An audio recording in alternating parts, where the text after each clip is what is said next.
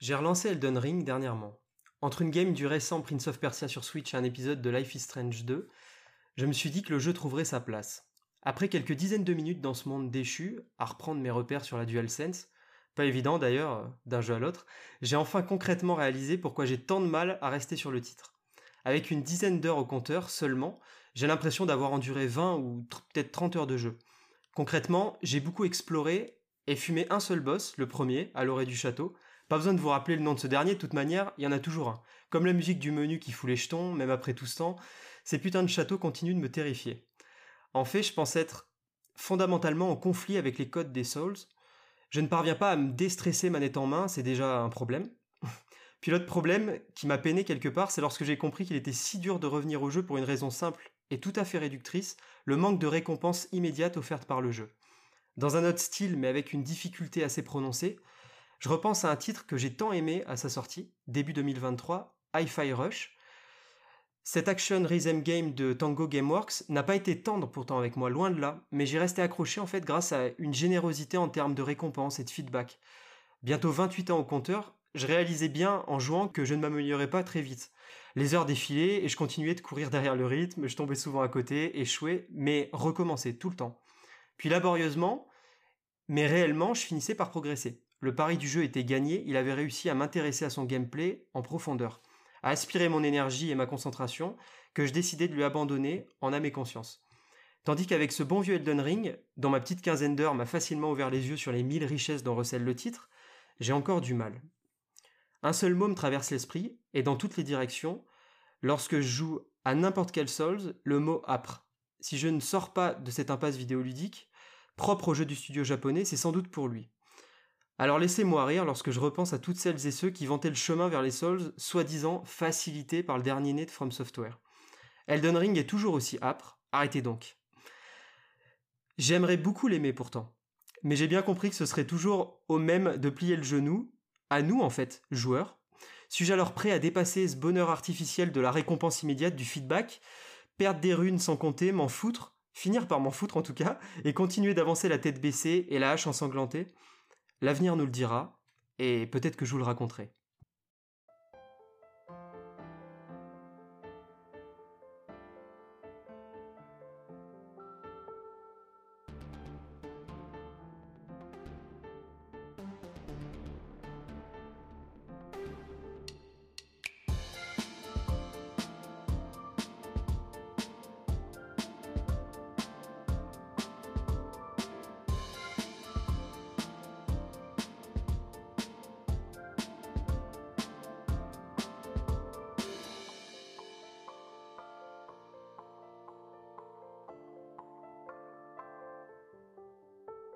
Bienvenue à toutes et tous dans le 18e épisode de Fréquence Inside, dédié à un jeu qui, euh, a été nommé aux Game Awards. Euh, j'appelle Venba et euh, je suis très heureux d'en parler aujourd'hui, ce soir, avec Calypso. Bienvenue Calypso chez PlayStation Inside, sur les ondes de Fréquence Inside. comment vas-tu? Merci Jérémy, bonsoir tout le monde, bonjour tout le monde. Eh ben écoute, ça va très bien, très fatigué en ce moment, mais plutôt une bonne énergie. Bon bah ça va. Et c'est l'énergie, euh, l'énergie des bonnes recettes euh, qu'on peut manger le week-end justement. Donc ça sera, ça sera une très bonne chose. Ça donne faim. Ça donne, ça donne faim, Vemba, effectivement. Et euh, Malik, je suis aussi ravi de t'avoir à mes côtés pour une deuxième fois sur Fréquence Inside. Bon, Malik, bien sûr, tu, tu es dans l'équipe, mais tu, tu avais eu l'occasion d'intervenir sur le podcast NIR, qu'on avait fait, un sacré podcast, mine de rien. Et là, tu reviens sur Vemba, un jeu beaucoup plus court. Mais comment vas-tu? Pour nous parler de Vemba. Euh, salut Jérémy, moi ça va super bien, merci. Euh, déjà, j'ai eu à écouter ton magnifique biais d'humeur sur Elden Ring, qui je pense va résonner avec beaucoup de joueurs qui euh, ont certainement eu la même expérience. C'est pas une expérience qui est unique quand il s'agit des Souls, des From Software en général, mais ça me donne envie d'écrire un contre-biais d'humeur pour t'expliquer pourquoi, selon moi, as tes raisons sont compréhensibles, mais je pense que tu as peut-être loupé certains aspects du jeu qui euh, pourraient grandement te faciliter la vie et qui pourraient t'aider à adhérer au genre. Je pense qu'il y a encore quelques chances pour toi d'adhérer à Elden Ring. Si tu avais peut-être juste un petit encouragement, une petite pousse dans la bonne direction, je pense que tu pourrais beaucoup aimer ce jeu. Bah écoute, je suis, euh, l'idée est lancée et je, t'invite à écrire ce, contre-billet d'humeur. J'aime beaucoup l'idée. Alors peut-être que je l'écrirai euh, dans la newsletter ou peut-être que ce sera en format podcast. Mais oui, en tout cas, tu m'as donné envie d'écrire là-dessus parce que je pense que la série des Souls et les Elden Ring, Bloodborne, euh, c'est des jeux qui en réalité, pour euh, chaque pas que tu fais vers eux, ils font deux pas vers toi. Ils sont pas du tout inaccessibles. Il y a plein de façons de s'y mettre, mais il faut juste essayer. Et des fois, t'as pas forcément les bons. tu trouves pas les bonnes mécaniques de jeu qui pourraient te faire adhérer, mais il y a quelque chose pour toi là-dedans. Et je pense que je peux, je peux bosser un petit peu le sujet. Bon bah super. Écoute, j'attends, j'attends ta réponse et j'espère que ce sera la, petite tape sur l'épaule qui va me permettre de, de, continuer. Et toi, Calypso, est-ce que tu as, est-ce que as déjà joué à, à, des Souls en général ou est-ce que t'as Pas du tout. J'ai jamais joué à un Souls. Euh, pourtant, Elden Ring m'avait fait pas mal, euh, pas mal d'œil. J'avoue que j'étais bien tentée. Mais euh, je sais pas, j'arrive pas à me lancer. Il y a peut-être quelque chose qui me rebute. je sais saurais pas dire pourquoi. Mais en tout cas, de ce que j'ai pu lire ou discuter avec certains amis, et juste en t'entendant parler, je me dis qu'effectivement, c'est beaucoup le retour que j'ai, ou en tout cas la vision que j'en ai, que ce, ce seraient des jeux pas très accessibles, et euh, avec euh, potentiellement cette euh, mentalité, alors attention, hein, c'est avec de gros guillemets, et c'est une très grosse généralité que je fais, mais mentalité de certaines, d'une certaine communauté de joueurs et joueuses, qui serait très élitiste, et alors je sais plus si c'était avec ce jeu, mais je me souviens qu'il y avait eu une grosse shitstorm justement euh, à propos des jeux qui proposaient des niveaux et des modifications pour euh, être plus accessibles. Je sais plus si c'était avec celui-là, mais en tout cas je trouvais le, sujet assez intéressant. C'est peut-être le cas et euh, d'ailleurs il y a beaucoup de mécaniques comme ça dans les Souls, dans les FromSoft qui sont un petit peu décriées par la communauté, qui rendent le jeu plus facile. Par exemple, tu as de la coop, euh, tu as de la magie, de la pyromancie, euh, des mécaniques de jeu qui permettent de manière concrète de bien, bien, bien te simplifier les combats de boss qui peuvent être euh, les parties les plus inaccessibles du jeu. Et euh, tu as toute une frange de la communauté qui va te dire non, il faut surtout pas utiliser ça, il faut pas utiliser la pyromancie, il faut pas utiliser la magie, tu ruines le jeu. L'expérience Dark Souls, c'est niveau 1, tout nu avec une massue. Mais non, c'est pas ça en fait. Si les développeurs ils ont mis ces mécaniques dans le jeu, c'est pour qu'elles soient exploitées. et euh, tu as des tonnes de mécaniques comme ça qui sont faites pour que tout le monde puisse y mmh accéder en réalité. Et c'est des jeux très très accessibles. Ouais, mais franchement, j'ai. Mais il faut pas écouter forcément la bah réputation pour les jeux. En fait, il faut essayer de se lancer euh, sans a priori. Par exemple, euh, c'est le cas de Méline dans l'équipe qui a lancé Bloodborne pour la première fois en stream euh, lundi dernier. Donc d'ici la sortie du podcast, ça fera peut-être euh, un mois. Mais euh, elle s'est lancée comme ça avec de, de, légers a priori quand même. Elle était un petit peu dégoûtée d'y aller. elle y allait à reculons. Elle n'avait pas envie. Elle m'insultait. Pourtant, je lui faisais une bonne recommandation. Tu vois, ça, ça venait de bon cœur. Mais elle voulait pas s'y mettre. Et maintenant, je crois qu'elle est accro puis qu'elle est en train d'y jouer encore. Elle a pas, elle a pas arrêté. Je crois qu'elle y joue hors stream. Elle est à fond dedans. Donc, voilà, ça peut, ça peut arriver. Non, mais je pense que ça peut le faire. C'est juste, il faut franchir ce, tu vois, ce, cap un peu, pouvoir se dire, je suis assez à l'aise avec le jeu. C'est ce que ce j'essaie d'exprimer dans le billet d'humeur, je pense, et, ce qui me tenait, euh, enfin, ce qui était sur mon cœur en fait, parce que c'est ça, ça vient toujours du cœur, ces billets d'humeur, c'est ce qu'on essaie de faire. Et euh, euh, je me suis dit, il n'y a pas assez de feedback, je sais pas, le jeu, il a, il, met un mur trop grand devant moi et il me, il me donne pas assez quoi. Il est pas assez généreux avec moi quoi. Tu vois, un peu ce truc là.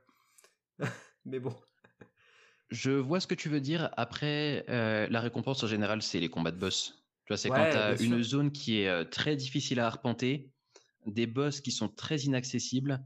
Et euh, la première fois, pour moi et pour beaucoup de joueurs, qu'il y a un déclic, c'est quand tu as ce boss qui te fait chier, que tu n'arrives pas à battre, qui te rend fou. Tu fais 30 essais, t'en peux plus, tu as envie de te tirer les cheveux. Mmh.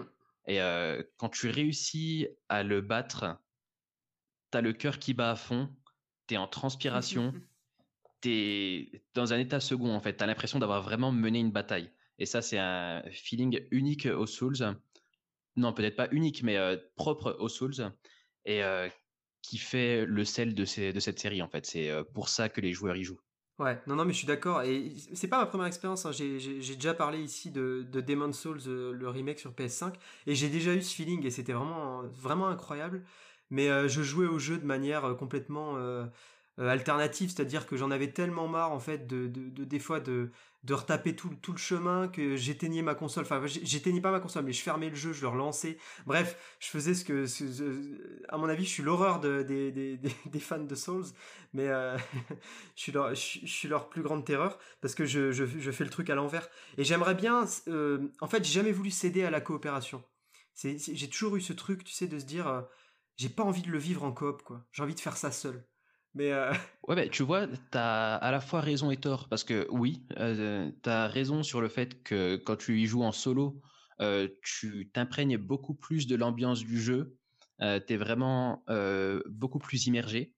Mais par contre, la coop, c'est peut-être ça des fois qui peut t'aider à passer ce cap parce que le début est quand même très difficile. En fait, c'est difficile de vraiment se, plonger dedans avec la difficulté du jeu et ne pas savoir non plus comment accéder à, certains, à certaines zones, à certains boss.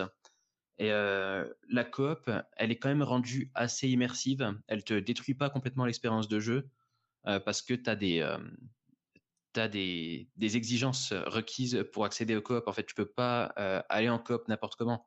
Tu peux que invoquer quelqu'un qui fait office d'esprit pour t'aider à arpenter une zone et éventuellement à battre un boss. Tu vois, c'est pas de la coop libre comme dans euh, comme dans d'autres jeux. Là, c'est vraiment une coop avec un objectif spécifique et qui est dupliqué par le jeu d'ailleurs. Tu as certains moments où tu peux invoquer des PNJ qui viennent t'aider exactement de la même manière qu'un bah, joueur En fait, tu vois que c'est vraiment intégré dans les thèmes du jeu, dans le gameplay du jeu. C'est tout est fait pour que tu puisses te dire bon, euh, j'ai cette option-là, la coop, elle est délimitée, elle est faite d'une certaine façon, elle est équilibrée, ça rendra le jeu un petit peu plus dur, mais on sera deux pour le battre. Tu vois, c'est pas euh, c'est pas une mauvaise chose la coop. Non non, mais hâte que tu approfondisses la coop et bah, que tu fasses un, billet d'humeur euh, ici ou dans la newsletter ou ailleurs sur euh, voilà un peu les, les conseils, tu vois, mais avec un peu plus de un peu plus d'âme, j'ai envie de dire que ce qu'on peut trouver, tu sais, les guides en 10 points là sur JVcom, là faire un truc un peu plus personnalisé et, Ah mais j'ai beaucoup à écrire en plus parce que je me suis refait euh, Dark Souls Remastered, c'est le remaster du premier jeu. Mmh. je me le suis fait en même pas une semaine, j'ai carburé dessus, j'étais à fond et je me suis dit waouh, ça change tellement parce que ma première expérience c'était quoi, il y a peut-être 10 ans? Mmh. Ouais, c'était il y a 10 ans. Et à l'époque, j'avais bien, bien galéré. Franchement, je m'en souviens toute ma vie quand j'étais à l'université, j'étais dans ma piole, j'étais en train de jouer à Dark Souls et je galérais. Quoi. Je cabais, je mettais des heures et des heures et des heures à progresser à travers les zones et j'avais l'impression que ça a duré une vie tout entière. J'en ai des souvenirs qui sont gravés dans ma mémoire à vie. Et maintenant, je refais le jeu, mais je roule dessus. Je suis en speedrun total. C'est en roue libre, quoi. Je fonce à travers les zones. J'ignore tous les ennemis. Je vais direct au boss. Je le démonte. Je continue ma route. Et il y a une certaine satisfaction qui s'en dégage, mais j'oublie pas quand même quelle épreuve ça a été au début. Et, et quels, quels sont les ressorts qui m'ont fait adhérer, qui m'ont fait continuer? quand j'avais ce désespoir aussi de me dire bon, euh, le jeu est trop difficile, j'ai pas envie, j'ai pas envie de faire ça. Et t'as raté combien de, d'années d'études de, de, fac pour ça? Eh ben, tu sais quoi, c'était dans ma première année de fac et euh, je crois que je l'ai pas loupé celle-là, donc ça va. Bon, bah merveilleux. C'était pas le, c'était pas la raison de ma. On va dire que les, on va dire que les. on va dire que les Souls t'ont sauvé au moins une année et, euh, et on va parler de, de Vemba juste après ça. Allez.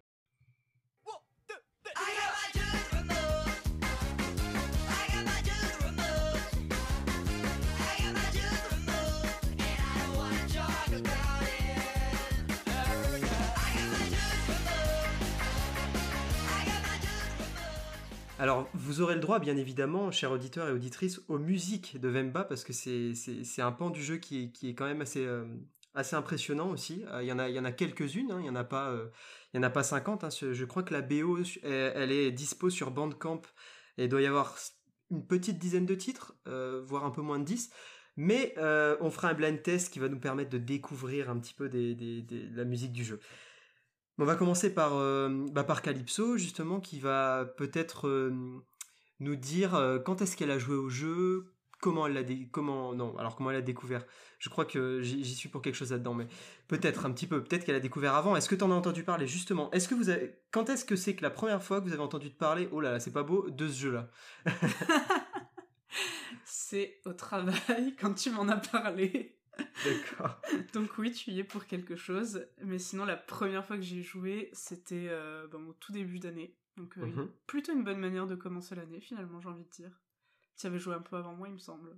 Ouais, ouais, ouais, un petit peu. Ouais, il y a pas, pas tellement de d'écart. Et toi, euh, et toi, Malik, tu l'avais vu le jeu euh, dans, dans un événement ou... Alors, moi, je crois que quand j'ai découvert Venba, c'était en décembre dernier. Euh, si ma mémoire est bonne, c'était sur le Discord PlayStation Inside. Il me semble qu'il y avait quelqu'un qui me disait qu'on va préparer un podcast sur. Venba. Et là, je me suis dit, c'est quoi Venba? Est-ce que ça se mange? Ah Euh, comment, ça, comment on y accède?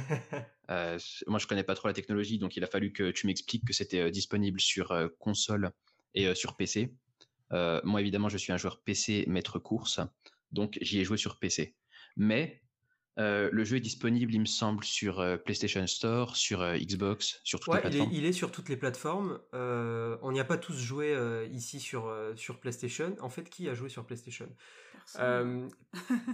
Euh, n'y a joué sur PlayStation, ce qui n'est Il faudrait qu'il y ait quelqu'un quand même, parce que sinon c'est embarrassant. Il faudrait qu'il y ait quelqu'un.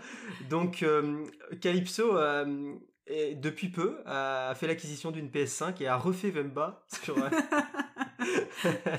j'ai squatté chez mon collègue qui a une PS5. Ouais, c'est ça. On va refaire l'histoire. C'est ça, on va refaire l'histoire.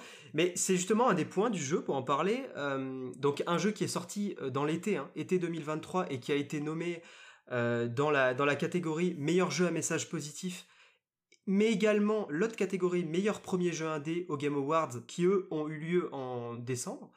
Euh, et euh, justement, donc euh, il y a eu effectivement un petit battement de, quelque chose comme 6 mois ou quelque chose comme ça, je sais pas, je suis pas très fort en calcul, mais de juillet à décembre, ça doit être voilà, une moitié d'année, ce qui a laissé le temps au jeu de se faire connaître et quand même d'être nommé dans, dans cet événement, dans lequel il n'a malheureusement pas été, pas été vainqueur. Mais ça n'en fait pas pour autant un, un moins bon jeu ni un mauvais jeu. Je trouve que franchement, il aurait mérité de gagner, de gagner un de ses prix. Même si euh, c'est vrai que le meilleur jeu à message positif, c'est Chia qui a, eu le prix. Et, c'est un, jeu aussi qui se défend. hein.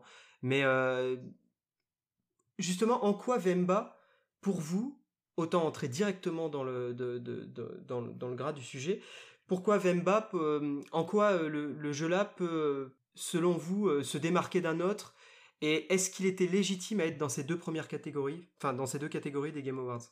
Alors moi je dirais que déjà c'est un jeu qui est très accessible euh, pour euh, aller justement un peu euh, contredire la partie qu'on a fait juste avant. Mais non, non, franchement il est, très accessible déjà, il est court. On, est de plus en plus dans des jeux qui sont bah, toujours plus longs, toujours plus denses.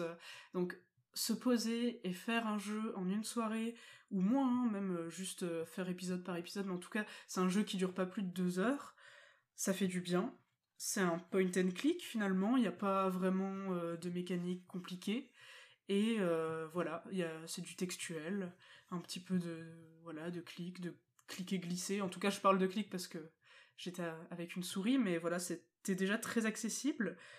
Peut-être trop, j'ai peut-être trouvé le gameplay parfois un peu trop light. Par contre, j'ai j'ai passé vraiment un bon moment dessus. Et euh, pour moi, il se défend justement parce que sa manière d'aborder la difficulté à s'adapter à une nouvelle culture, euh, à abandonner ses racines, à s'installer euh, bah, vraiment à l'autre bout de la, terre, loin de sa famille, j'ai trouvé ça super bien abordé et mis de manière assez subtile par moments et des fois très frontalement. Et c'est ça qui m'a plu en fait dans ce jeu. Et je pense que c'est pour ça qu'il était nommé euh, jeu à message positif parce que tout le long du jeu, bah, je pense que voilà, on a le droit de spoiler. Hein. Oui, oui, oui. Désolé spoiler, mais euh, ouais, non, tout le long du jeu, on a du coup le petit garçon de la, de la famille qui entre en pleine euh, confrontation avec ses sa culture. Il a Mm. pas envie euh, d'y être rattaché ben, à cause du racisme qu'il subit à l'école, justement. Et la fin est vraiment positive parce que il renoue avec cette, cette culture qu'il a repoussée toute, euh, toute son enfance, toute son adolescence. Et c'est lorsqu'il est jeune adulte, qui commence sa carrière, qui renoue avec. Et j'ai trouvé ça très joli. Et du coup, à chaque fois, par le biais de la nourriture. Et voilà, j'ai trouvé qu'il il y est très très bien ça. Ouais, exact, e- exactement. Moi, je te rejoins, euh, je, te- rejoins franchement sur tous les points. Euh, et Malik, du coup, quel est ton. Est-ce que, pour toi, il est légitime là dans, dans, dans ses nominations aux, aux Game Awards? Et voilà. Alors pour moi, le jeu est légitime dans les deux catégories. Mhm. Euh, déjà, l'une des catégories, c'est le premier jeu euh, du studio, ça? Meilleur premier jeu indé. Donc, effectivement, le studio Visai Games, je ne sais pas si je le prononce bien, euh, voilà, qui, qui, a donc réalisé et proposé son premier jeu. Alors, moi, j'avais vu la page Twitter, c'était Venba Games. Je ne sais pas s'ils ont un autre nom de studio. c'est Visai. Alors, ah, le, nom, c'est Visai Games. Visai, V-I-S-A-I. Et Games, voilà, vous pourrez, vous pourrez checker si ça vous intéresse. Mais effectivement, ils ont une page Twitter, Venba Game, sur laquelle vous avez euh, bah, les infos un petit peu aussi, euh, l'évolution du jeu. On en reparle juste après, mais je te laisse finir, euh, Malik. alors oui, pour moi, c'est légitime dans le sens où pour un premier jeu, effectivement, le gameplay est un petit peu light. c'est du point and click, c'est de la nouvelle visuelle, et il n'y a pas forcément d'éléments de gameplay qui euh, euh, très évolutif ou très, très intéressant en soi. Mais euh, la narration qui est proposée est à la fois intéressante et mature. C'est une histoire à échelle humaine. donc l'histoire de cette famille, la famille de Venba, de son mari, il me semble que c'est Pavalan, et de leur enfant Kavin. Et c'est l'histoire finalement de comment Kavin euh, va euh, grandir, comment il va maturer et euh, quelles vont être ses perspectives au fil de sa mmh. vie sur la culture de sa mère, de ses parents, de ses ancêtres et comment il s'adapte à sa vie au Canada sans pour autant rejeter complètement ses racines. Et ce que j'ai trouvé assez frappant finalement au cours du jeu, c'est la progression des personnages parce que on les suit tout au cours de leur vie et on voit la façon dont les mentalités des parents évoluent. On voit que d'un côté, il y a Venba qui a ce besoin maternel en fait de transmettre sa culture à son enfant et qui est souvent rejeté un petit peu, qui est frustré parce qu'elle voit que son enfant n'en veut pas de cette culture. Et je suis pas forcément d'accord sur le fait que ce soit une question de racisme en fait parce que le jeu ne n'éclaircit pas vraiment ce point-là en fait. On ne sait pas si c'est vraiment le racisme euh, rencontré par l'enfant Kevin euh, qui fait qu'il s'éloigne de la culture de ses parents ou tout simplement le fait que naturellement en fait il a envie de s'intégrer quoi il trouve que euh, ce que font ses potes c'est plus cool que ce que fait que ce que font ses parents quoi. il se dit bon les vieux là en fait ils me font chier avec leur cuisine qui pue les épices là c'est bon j'en veux pas moi je veux manger de la pizza je veux sortir avec mes mmh. potes voilà quoi ça vos délires ça m'intéresse pas mais il y a ce contexte là finalement de un petit peu de xénophobie euh, qu'on rencontre à travers le père de Kavin, donc Pavalan. Euh, lui, il en rencontre de la xénophobie parce que euh, il est immigré de première génération. il a l'accent indien, l'accent tamoul. il parle mal la langue et on voit à un moment du jeu quand même qu'il est victime d'une agression. Mmh, mmh. il ne rentre pas le soir et on le trouve dans un parc assis sur un banc. Et c'est jamais vraiment clarifié ce qui lui est arrivé, mais c'est sur ces points-là justement que je trouve que la narration du jeu est très mature c'est qu'il n'y a pas besoin forcément de le dire, quoi. C'est, on le voit. Et ça, c'est super intéressant pour moi. C'est vrai que c'était très violent cette scène. pourtant, on montre rien, mais je l'ai trouvée hyper frappante et marquante en fait. Mais c'est le non-dit qui crée cette sensation de réalisme en fait parce qu'on se projette dans la situation à la place de la famille quand on voit qu'il est assis sur le banc, qu'il a une balafre à la joue. C'est et on a presque cette peur de se dire mais qu'est-ce qui lui est arrivé quoi? Ouais, non non c'est euh, franchement, euh, donc pour, pour, compléter un petit peu, parce que c'est via les questions que j'ai posées, évidemment, on a, on a plus ou moins présenté le jeu. Euh, pour recontextualiser, du coup, on est dans le sud de l'Inde, hein, en, termes d'origine, c'est une famille tamoul. Alors, je sais que la langue, on peut dire le tamil aussi. c'est comme ça, en tout cas, qu'on retrouve dès qu'on dès qu'on voit des, des, anglophones qui parlent de, de, de, la, de, la, langue, du coup, du, du, qui est parlée dans cette région indienne. Euh, ils utilisent le tamil, mais on peut aussi dire le tamoul, il me semble, si, en espérant être le plus, mhm. euh, le plus euh, respectueux possible. On peut se tromper, hein, même dans les prononciations, sur les recettes, par exemple, si on est amené à parler de recettes ou autre. soyez indulgents avec nous aussi, mais en tout cas, c'est un jeu qui déjà, ben, de par ce que je dis à l'instant, montre que c'est des cultures qu'on connaît que trop peu au final.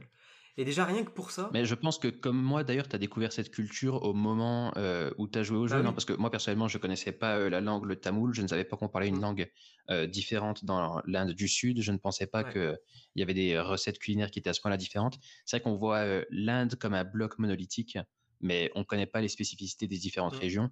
Et c'est ça aussi qui est intéressant à découvrir.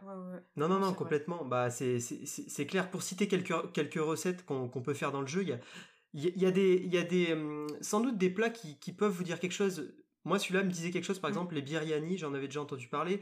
Il y a aussi les, les dosas, c'est les espèces de.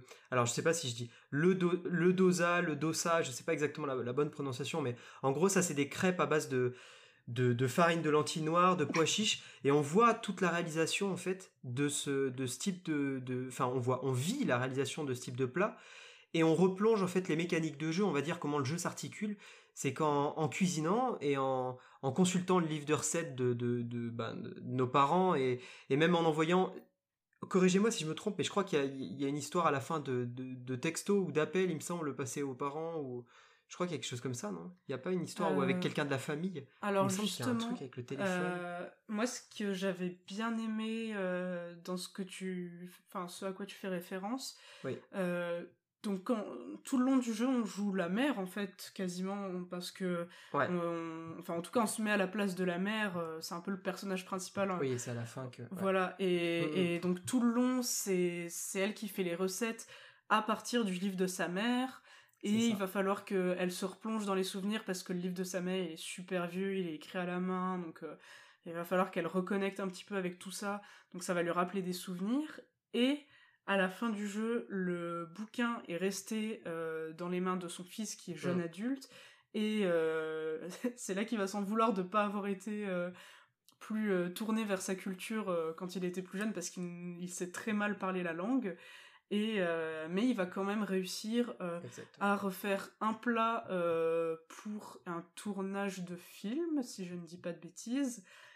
et Quelle mémoire Ouais, ouais, ouais, ouais. Et bah, il va faire justement du bouillon, euh, une espèce de soupe comme ça, parce que c'est ce que sa mère lui faisait quand il était malade. Donc c'est mm. un plat hyper réconfortant, tout ça. Et en fait, il y a beaucoup cette relation, euh, bah voilà, la mère avec sa, sa propre mère à elle, lui avec sa mère aussi. Et euh, ben, peut-être, je, je, je, sais pas, hein, je, ça sera, ça sera à confirmer, à se renseigner, mais peut-être que dans, dans cette culture, c'est justement comme ça que les choses se, se, transmettent, je ne sais pas. Mais en tout cas, j'ai trouvé euh, cette, euh, ce parallèle super intéressant, super joli aussi, et euh, de se mettre à la place aussi de, bah, de eux qui sont en train de cuisiner, qui galèrent au début, hein, même la mère au tout début. Je pense qu'elle est très très jeune quand elle, quand elle emménage au Canada, et que du coup, ben, elle sait pas trop bien cuisiner au début, les, les, recettes, on se trompe quand on fait parce que tout n'est pas forcément bien détaillé. Et en fait, euh, plus on continue, plus les recettes sont simples à faire euh, en termes de clics, alors qu'elles sont beaucoup plus élaborées. Il y a beaucoup mmh. plus d'aliments, d'ingrédients, de choses à mettre. Et euh, je trouvais que la construction était vachement intéressante sur ce point. Ce que tu pointes du doigt, c'est quelque chose que j'ai remarqué aussi. Il y a une scène où tu cuisines avec Venba. Donc, en fait, au cours de la progression du jeu, l'histoire avance de plusieurs années. Tu vois qu'à chaque fois, tu as des ellipses de 8 ans, 6 ans, 10 ans, et trop vite, D'ailleurs, peut-être trop vite, mais bon, ça c'est encore... Peut-être trop vite, mais c'est une histoire mmh. courte qui est racontée en fait dans au cours de ces... entre ces différentes ellipses. Et ce qui se passe, c'est que tu vois la progression de Venba, donc qui de base prend le livre de cuisine de sa mère et qui veut perpétuer les recettes de sa famille et qui effectivement les apprend et essaye de reconstituer les recettes à partir de ses souvenirs de quand elle cuisinait avec sa mère et qui reconstitue un petit peu son livre de cuisine. Et tu la vois, elle, qui progresse au fil des années jusqu'au moment où tu ne peux même plus te tromper. en fait, tu as une recette où tout se fait quasiment automatiquement. Quoi. C'est Venba, quand elle est dans ses, dans ses 30 ou 40 ans, c'est une cuisinière confirmée. Elle a plus besoin de regarder le livre, elle a plus besoin de quoi que ce soit. En fait, elle juste, elle cuisine. Et ça, j'ai trouvé ça intéressant parce que tu vois le passage du temps à travers le gameplay. C'est l'un des rares éléments du gameplay que j'ai trouvé intéressant en fait, qui évolue au fur et à mesure. C'est pas linéaire. Et habituellement, tu aurais plutôt une difficulté progressive des mécaniques de jeu où ça devient de plus en plus mmh, mmh, mmh. difficile au fur et à mesure que tu avances dans l'aventure. Et c'est plutôt inhabituel d'avoir ce schéma où tu vois la progression culinaire de Venba qui te retire un petit peu de, de responsabilité en tant que joueur parce que c'est Venba finalement qui prend le relais et qui cuisine sans se tromper. Et ça, je trouvais ça plutôt mmh. intéressant. Non, mais c'est hyper intéressant. Et après, tu prends le contrôle de son fils, Kevin, qui lui nage totalement. En fait, j'avais le souvenir du fils, c'est marrant. J'avais complètement occulté parce que je, le jeu se termine avec le fils, en fait. Mais mmh. effectivement, avant, c'est sa mère. Et, euh, et, euh, et c'est vrai que maintenant que vous en parlez, cet élément, je l'avais aussi remarqué, l'élément de, de, justement de, du fait que ça, au début, c'est, au début, c'est quasiment, enfin, c'est pas complexe euh, dans le sens on, on s'en sort en tant que joueur hein, face à la, au, au déroulement d'une recette, mais c'est quand même un peu fastidieux, disons. Voilà, c'est le terme que je cherchais. C'est assez fastidieux de cuisiner au début, là où après ça évolue. Et ça, c'est un peu c'est toute l'intelligence du jeu et c'est aussi ce qui fait qu'il a sa place justement, par exemple dans, le, dans la catégorie meilleur, meilleur premier jeu indé hein, au, Game Awards et qu'il aurait sa place euh, ailleurs euh, pour d'autres pour d'autres prix. Euh, c'est le côté en fait justement faire de la narration par le par, le gameplay directement. Ça peut nous rappeler ça peut nous rappeler je sais pas des jeux comme Unpacking par exemple. Ouais j'y pensais justement. On peut penser à... dans sa structure il est, il est assez similaire en fait. Parce que bah, j'y avais joué en plus il n'y a pas si longtemps que ça, donc mes souvenirs devraient pas être trop mauvais. Mais c'est vrai que dans sa structure, c'est très similaire parce que, pareil, en termes de gameplay, très simple, très accessible, point and click, tu cliques, tu glisses. Et la narration se dessine vraiment. Euh, il y a très peu de texte. Il n'y a pas de personnage euh, à mmh. proprement parler. Euh, c'est vraiment c'est à la fois ton interprétation et en même temps ce que le mobilier te raconte et je, je, l'ai trouvé aussi très puissant finalement euh, pour un gameplay aussi, euh, aussi épuré. Et je pense que c'est pour ça en tout cas que, que Venba, ouais, euh, bah peut-être pour nous trois qui, je, je, je, suppose, on a l'habitude de jeux qui sont très denses, avec plein de mécaniques qui sont très évolutives, qu'on peut mmh. combiner, qu'on peut choisir. bah peut-être que c'est pour ça qu'on est un peu exigeant et qu'on se dit, ah, on aurait peut-être préféré que alors qu'en fait, non, le jeu se suffit très bien comme ça et que justement, le fait de d'inverser cette tendance à euh, complexifier le gameplay au fur et à mesure, bah c'est hyper intéressant parce que ça, ça décrit juste ce que elle, euh, elle a vécu quoi. Comme ah, tu dis, c'est, c'est devenu une cuisinière euh, avérée et qui ne s'est pas trompé une ou deux fois pour la première recette. Osez me dire que vous n'êtes pas trompé la première recette. C'est ça. c'est en ça, c'est en ça qu'en fait le jeu euh, il peut être fastidieux au, début. On se dit putain. En fait, ça retranscrit bien cette sensation de quand tu quand tu découvres la cuisine. Enfin, alors quand tu découvres la cuisine, on sait globalement tous faire cuire des œufs ou faire une soupe, mais quand tu quand tu découvres la cuisine, la, cuisine quoi, que tu veux expérimenter des choses un peu nouvelles ou autres, dès que tu tombes là-dedans, euh, bah, IRL, hein, comme disent, comme, comme on doit dire ici, euh, bah, dès, dès, qu'on dès qu'on tombe là-dedans pour de vrai, bah effectivement, hein, il y a les mêmes, je pense, il y a les mêmes feelings, il y a les mêmes, il y a la même euh, comment dire la même sensation vous savez d'être dépassé par le truc euh, de on le ressent un peu dans le jeu de même si ça aurait pu être encore même mieux fait en fait en termes de gameplay. Il y aurait pu avoir une gestion du timing plus euh, comment dire par exemple plus importante de se dire je sais pas j'ai tel élément à cuire mais il faut que je gère telle autre, telle autre partie de, la recette dans le même temps et, et qu'il y ait un peu une course contre la montre. Alors alors dans ce cas-là, il aurait fallu faire un compromis parce que les énigmes sont euh, un petit peu euh, denses. Oui, c'est ça. Euh, T'as pas beaucoup d'informations. Tu vas avoir une table avec euh, huit épices différentes. Euh, T'as un souvenir assez vague. Oui, je crois que tel type d'épice va à ce moment-là de la recette. Et après, c'est débrouille-toi. Pour moi, c'était un petit peu du die and retry. Tu vois, tu au début, tu sais pas. Les indices sont incomplets. Et peut-être que par chance, tu vas mettre tous les ingrédients dans le bon ordre mais très certainement, tu vas quand même t'y reprendre trois, quatre fois avant de trouver la bonne, la bonne formule. Et si tu avais mis en plus un timer par-dessus, oh je pense qu'il aurait fallu peut-être faire des indices un petit peu plus, un petit peu plus lisibles, simplifier un petit peu les l'ordre des, des différentes recettes, ou bien trouver une façon d'implémenter le chrono qui soit étape par étape et qui te pénalise pas en fait pour ne pas avoir pris le temps de réfléchir.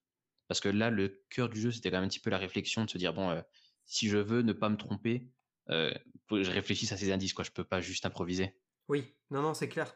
Bah, ça c'est sûr qu'on pouvait pas. Mais c'était intéressant, cette dimension énigme, euh, effectivement, au début marchait bien. Et c'est marrant que tu parles de Diane Retry parce que j'ai eu exactement ça en fait.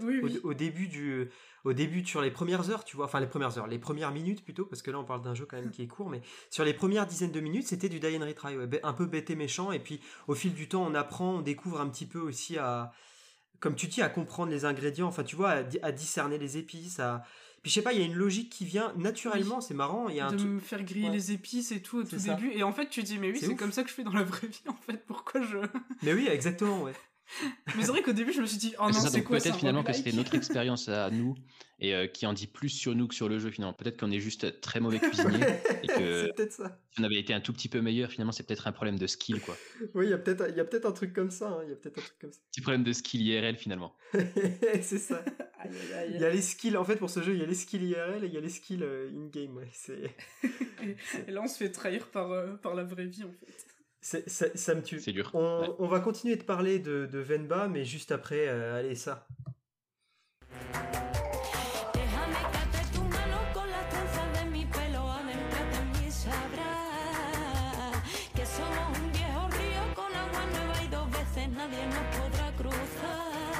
on n'est pas encore en Inde, mais j'amène un truc. Je sais pas si vous le sentez. Euh, euh, il y a justement pour rebondir un peu sur tout ce que vous le, côté un peu euh, je sais que vous deux vous avez parlé du, bah de, de, l'ancrage aussi euh, dans un, dans un contexte culturel particulier avec une, une charge émotionnelle et narrative importante. Et en faisant des recherches justement en vue de, de, ce podcast je suis tombé sur une vidéo qui est je, dont je mettrai le lien évidemment dans, la description de ce podcast et, je, vous le, transmettrai parce que vous n'avez pas vu la, vidéo mais c'est une vidéo de Ro alors euh, c'est un YouTuber qui s'appelle Ro Panuganti, euh, donc R-O plus loin P-A-N-U-G-A-N-T-I. Euh, et a, priori, ce serait quelqu'un qui, a des, skills en musique, qui fait du métal progressif, qui s'est amusé à chanter une des musiques du jeu, déjà, enfin, une des musiques qui apparaît dans le jeu. Donc, il fait une reprise. Et dans sa vidéo YouTube, en fait, il réalise des recettes aussi en mettant, euh, en mettant comment dire, en relation donc son expérience de jeu euh, avec aussi euh, ben, ses, origines, parce qu'il vient aussi du sud de l'Inde, et c'est un jeu qu'il attendait beaucoup, qu'il a beaucoup touché. Et tu vois dans la vidéo qu'il envoie des messages justement à, qu'il envoie des messages à sa mère, ou en tout cas à sa famille, mais je crois que c'est sa mère, pour lui demander des conseils en fait, parce qu'il réalise, bah, il réalise différentes recettes, et j'ai l'impression que notamment, alors bon voilà, hein, Là, on en revient aux skills IRL, euh, cuisine, euh, je suis pas un pro ou autre, mais j'ai l'impression qu'il fait les crêpes, là, les, deux, les, les, dosas, du coup, où il fait un dosa, hein, parce qu'à priori, c'est du, c'est du masculin. Et je voulais vous lire son texte que je trouve super touchant, en fait. Il a fait une petite description euh, que je trouve intéressante.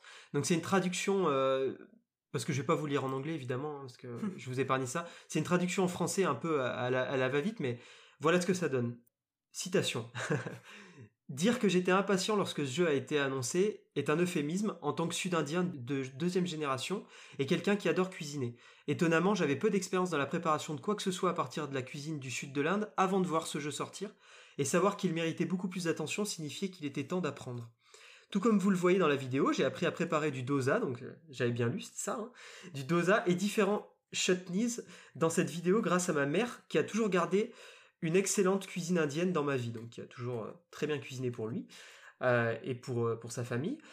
Et donc il continue, il dit J'espère que si vous appréciez ce que vous voyez, vous visiterez n'importe quel restaurant local du sud de l'Inde et essaierez le dosa, commanderez des, des idlis ou un vada, et peut-être que cela deviendra un incontournable. Un régime végétarien, voire végétalien, avec des épices chaudes, épicées et très diverses pour remplir votre journée. Et là, il précise que la chanson était également difficile à reprendre car il, il, ne parle pas tamoul, alors naturellement, bah, il a passé du temps à travailler dessus, et que sa vidéo, comme il dit, est un hommage à l'amour contagieux de, sa mère pour la cuisine, ainsi qu'un jeu qui a suscité encore plus d'amour pour l'histoire dont je fais partie, peut-être que vous aussi. Et en fait, quand on découvre ce genre de vidéo, on comprend tout à fait aussi euh, que le jeu soit, soit nommé dans des catégories comme message positif, parce que bah voilà, le message positif, il est quand même tellement puissant quand t'as des gens d'une certaine culture qui, qui ont peut-être perdu certaines choses ou qui les ont jamais forcément acquises ou jamais euh, comment dire euh, travaillé ou qui ont laissé un peu ça de côté justement pour euh, peut-être une culture américaine par exemple et on voit que le jeu a pu inviter des gens originaires du sud de l'Inde, mais vivant ailleurs, à plonger dans la cuisine, quoi, à faire la même chose finalement IRL. Je sais pas ce que vous en pensez, mais je, je trouve ça assez bouleversant, quoi. C'est, c'est chouette, je trouve. Euh, ouais, je suis d'accord avec toi et je trouve que c'est une expérience qui euh, peut se retranscrire en fait pour toute personne euh, qui potentiellement a des origines immigrées. C'est pas spécifique à l'Inde du Sud en fait. Tout ce qui, c'est toute personne qui a des parents, des grands-parents, des arrière-grands-parents qui viennent d'un autre pays et qui se sont jamais forcément super intéressés à la culture de ce pays et à sa cuisine peuvent un petit peu se développer cette curiosité de se dire ah mais les plats que je goûtais quand j'étais enfant, est-ce que je serais capable de les faire quoi? Est-ce que je est-ce que je pourrais les apprendre hein? Et ça aussi, je trouve que c'est super intéressant. C'est quelque chose que j'ai pas vu auparavant dans le jeu vidéo. c'est le genre de message qui suscite une certaine curiosité en moi et que je trouve vraiment vraiment original. Ouais, non, non, mais je suis, je suis franchement, je suis, bien d'accord avec ça. Je sais pas, je sais pas Calypso, ce que tu est-ce que tu t'attendais en tout cas qu'il y ait quelqu'un qui fasse une vidéo? Enfin, moi je m'y attendais pas, tu vois, quand je suis tombé sur la vidéo, c'est fou. Non, non, ça vraiment, euh, tu viens de me l'apprendre. Et euh, ouais, non, je, je m'attendais pas du tout à, ce genre de choses, clairement. Ouais, franchement, c'est assez ouf de voir que. En fait, c'est là où ça, ça montre que c'est un jeu qui a une.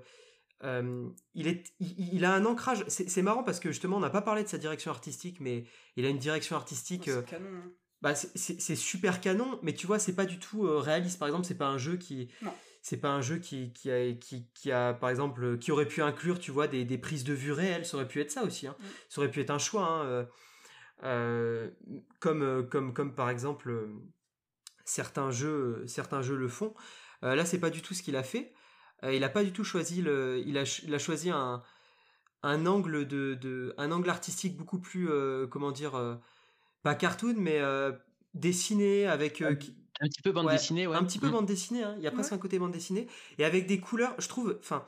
Ouais, les couleurs sont, sont, sont, vraiment jolies. Ouais, les couleurs évoquent. En fait, les couleurs fonctionnent tellement bien avec la cuisine, avec ce type de cuisine. En tout cas, euh, avec le regard que je pose dessus, hein, qui est aussi le regard de, de, de, quelqu'un qui n'est pas originaire d'Inde du Sud et, et, qui ne maîtrise pas ces plats-là. Mais j'ai la sensation que il y a euh, une vraie réflexion en fait qu'il y a eu euh, chez l'équipe, euh, enfin chez les créateurs, pour justement essayer de, voilà d'avoir une direction artistique qui, évoque autant l'histoire familiale racontée que aussi les plats quoi que ça coïncide bien avec tout ce qui est passé dans le jeu, tout ce qui est véhiculé à travers le jeu. Euh, je sais pas Malik ce que tu as justement ce que tu as pu penser? Il y a des tons un petit peu hoc qui font penser à certaines épices qui effectivement évoquent la cuisine du jeu. Ça aussi c'est vrai que je, je, trouve ça intéressant. Ouais. Je suis d'accord avec toi. Franchement c'est bien fait quoi. Donc visuellement le jeu il impressionne. On n'a pas encore parlé, mais on va en parler quand même avant de vous faire écouter euh, du, notamment de, la personne qui a, qui a composé, euh, qui a écrit les chansons de Vemba, qui est, qui est donc un artiste qui s'appelle Alpha Something. Vous pouvez le retrouver sur, sur, sur Insta notamment. Euh, et vous pouvez euh, l'écouter bien sûr sur, euh, sur Bandcamp et soutenir en, en, achetant son album. Je sais qu'il n'est pas disponible sur toutes les plateformes de streaming. voilà, si, si le jeu vous a plu, faut pas hésiter. Hein. C'est vrai que le soutien des artistes sur Bandcamp, surtout des artistes, comment dire, moins, moins connus et, qui vendent moins que, que, que, des gros artistes, pour le coup, c'est, enfin, franchement, la musique chantée du coup en, en tamoul, ça c'est incroyable si ça amène une dimension. En fait, il y a une dimension sur le son. Le son est parfaitement réussi dans le jeu musicalement. C'est bah, tout, tout ce qui peut nous immerger au maximum avec des sons hyper plaisants comme on va pouvoir les, écouter juste après. Mais faut pas oublier non plus les sons de cuisine qui sont absolument incroyables. Quoi. Par exemple, la vapeur. Il n'y a jamais eu des sons de vapeur aussi, aussi dingues. Euh, quand t'entends le comme ça. Ouais, c'est super bien fait. En fait, c'est un jeu ça grésille aussi sur l'huile. Ouais, c'est ça, c'est un jeu qui, qui, donne envie de manger. Je sais pas si vous, si vous pouvez compléter là-dessus hein, votre ressenti, je, suis curieux. Oh, si j'avais faim. ouais, non, il y avait un petit côté ASMR, ça, ça, ça, faisait plaisir à l'oreille et puis tu avais envie de manger. Et effectivement, je suis très impressionné qu'on ait réussi à passer euh, plus d'une demi-heure sans parler de la musique du jeu parce que moi, c'est ce qui m'a agrippé immédiatement. Franchement, c'est le jeu. J'ai eu un petit peu de mal avec l'intro. J'étais à deux doigts de me dire, bon, euh, tant pis, j'y jouerai demain. Mmh, mmh. Et là, j'ai commencé la première recette et euh, il y a la musique qui s'est lancée. Ah et là, je me suis dit, ouais, ouais, ouais, ça, c'est, ça, je vais y jouer. ça, je vais y jouer jusqu'au bout d'une seule traite, c'est, même pas la peine. c'est vrai qu'elle J'étais vraiment, transporté. Et d'ailleurs, euh, il me semble que j'ai vu passer ça sur Twitter, qu'il euh, il va y avoir, euh, je sais plus si c'est un DLC du jeu Exactement. qui comportera les recettes, qui comportera différentes recettes de cuisine et aussi une playlist des musiques. Exactement. Alors en fait, pour vous, pour vous faire un petit point actu, le 6 février, donc au moment où on enregistre, on est le 8 ou le 9, je sais plus exactement. On est le 9 février, donc il y a trois jours de, de cela. Euh, Vemba, donc suivez-les sur, euh, sur Twitter, hein, ça, ça mange pas de pain, puis vous aurez des infos sympas. Donc Venba Games. Et des recettes de cuisine. Et des... Ils partagent des recettes. C'est ça, des recettes de cuisine, vous aurez plein de choses, pas que du, pas que du jeu vidéo finalement. Mais il y a une info qui, concerne le jeu, et évidemment qu'on l'a fait remonter, c'est qu'un DLC va sortir, donc comme tu l'as dit, avec un livre de recettes en fait. Donc on pourra, on retrouvera les, recettes vraiment une à une dans le jeu directement, euh, bien léché avec une petite, bah, avec l'interface du jeu, donc c'est toujours plus sympa. Et aussi, euh, il y, aura une radio. Donc, si j'ai bien compris, on pourra par exemple lancer le jeu, avoir la recette à côté, quoi, à côté de soi, cuisiner même à côté. Hein, euh, poussons le délire. Euh, on va dire que c'est, on croise les univers, tu vois, IRL et in-game. et il y a une petite radio qui, a été modélisée, c'est trop mignon. Il faut, regarder la petite vidéo du, teasing là, du, du, DLC. On voit qu'il y a une petite radio, on peut tourner le bouton, etc. On peut gérer le volume ou autre, où justement il y a toutes les musiques du jeu. Donc je pense que dans le décor, si j'ai bien compris, ça va être intégré. Donc tu as la petite radio qui tournera, quoi, qui sera allumée, tu verras ta petite recette intégrée dans le jeu, et puis tu peux, euh, bah, tu peux t'écouter les musiques du jeu en fait pendant que tu cuisines.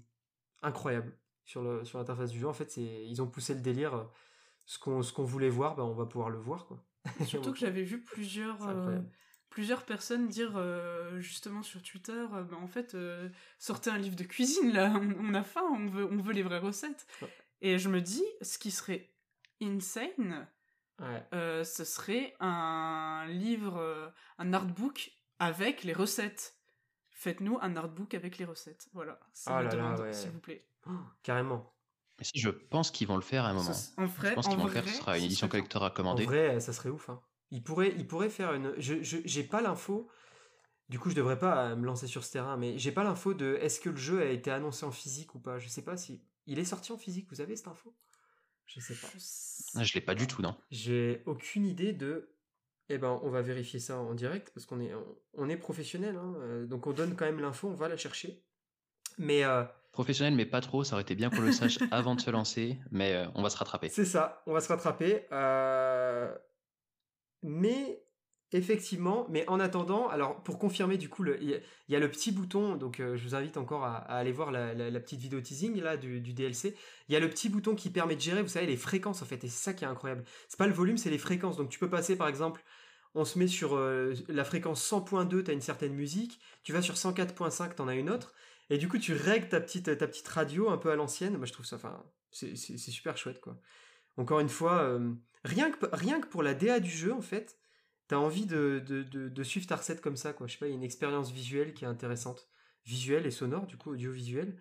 Euh, franchement, c'est. Non, c'est super cool. Ouais, comme tu dis, en fait, c'est un peu un jeu qui te happe dans son univers, quoi. T'as envie, toi aussi, d'essayer les recettes, de te sentir un petit peu euh, en immersion dans ce, dans ce, dans ce bouillon culturel-là. C'est intéressant. exactement. Et je. Je je comprends en fait totalement la, vidéo du euh, la vidéo du youtubeur qui, qui, relate son expérience et qui et qui derrière s'est amusé à faire une vidéo où il cuisine réellement quoi où il passe au truc euh, IRL je trouve ça génial en fait parce que je comprends son message aussi quand il dit je vous invite à aller euh, bah, si vous si vous le pouvez bien sûr manger dans dans des restaurants qui ont ce type de cuisine et tout c'est et effectivement c'est tout ce qu'on a envie en fait. Quand j'ai fini le jeu je sais pas dans quel état vous vous sentez ça peut être une manière de de, de doucement conclure sur Vemba mais euh, moi, quand j'ai fini le titre, euh, le sentiment que j'avais déjà, c'est que été touché par l'histoire. Et effectivement, cette fameuse scène du banc, euh, assez silencieuse, mais très. c'est une scène qui te surprend, quoi, qui te met un coup, de, un, coup de couteau dans le dos à un moment donné. Enfin, je sais pas, elle est, brutale, la scène, quoi. Mais j'avais tout ça en tête, donc effectivement, des sentiments partagés, mais quand même un sentiment hyper positif et, une envie de d'aller manger, quoi, d'aller grailler ces plats-là, quoi. J'ai envie de ouais, ouais, j'avais. C'est vrai que tout le long, je me dis, je m'imaginais l'odeur et je me disais, mais quand est-ce qu'on inventera un, truc qui te permet d'avoir les odeurs? Alors pas dans tous les jeux quand même, hein. mais en tout cas dans ce genre de jeu. ce serait pas mal parce que vraiment je me disais mais pas dans Elden Ring hein. c'est hyper réducteur de dire ça mais qu'est-ce que j'avais envie d'aller dans un resto indien juste après? Vraiment, c'était. Ouais, ouais, mais tu vois, c'est pas dans les restos indiens en général. Il n'y a pas tout ça. Il n'y a, pas ce genre de. Il n'y a, pas ce type de plat, quoi. Ou certains restos indiens. Parce que c'est pas des recettes tamoules. déjà, déjà mais en plus, je pense qu'ils doivent aussi se. Ouais, s'occidentaliser. Ouais, voilà, ouais, Il, doit, y avoir un truc. Euh, ils doivent. Euh, bah, déjà, c'est. Enfin, en tout cas, pour l'instant, dans les restos euh, indiens que j'ai fait, c'est pas non plus hyper épicé, quoi. Moi, je m'attendrais à des trucs. Mm-hmm. Non, puis as toujours du, tu vas sur du tikka masala, des choses comme ça, des, des plats qu'on retrouve beaucoup, ça, mais qui sont pas euh, du tout les mêmes, comme, comme tu dis Malik, hein, c'est, c'est pas des plats euh, tamouls, donc... Euh. C'est peut-être pas des plats de la même région, et puis ouais, comme tu dis, c'est un peu occidentalisé, quoi. C'est, tu vas dans un restaurant indien, tu sais un petit peu ce que tu vas y retrouver. ouais, c'est ça, c'est ça. Il y a une forme de, bah, comme dans les restos japonais, comme dans les restos de, de toute culture, de toute façon, même italien, hein, il n'y a pas besoin de. Mm, mm, mm. C'est clair. Hein. Quand on va en Italie, on découvre, on découvre des, nouveaux pans de la culture de la cuisine italienne qu'il n'y a pas du tout en France quoi. Je m'étais fait la réflexion en y allant quoi. Donc euh, effectivement euh, c'est un jeu qui qui donne faim et c'est un jeu qu'on vous conseille. Euh, est-ce qu'on va pouvoir dire quelque chose? Est-ce que vous avez un mot à ajouter? Si, ce qu'on va ajouter quand même, parce que j'avais ça en tête.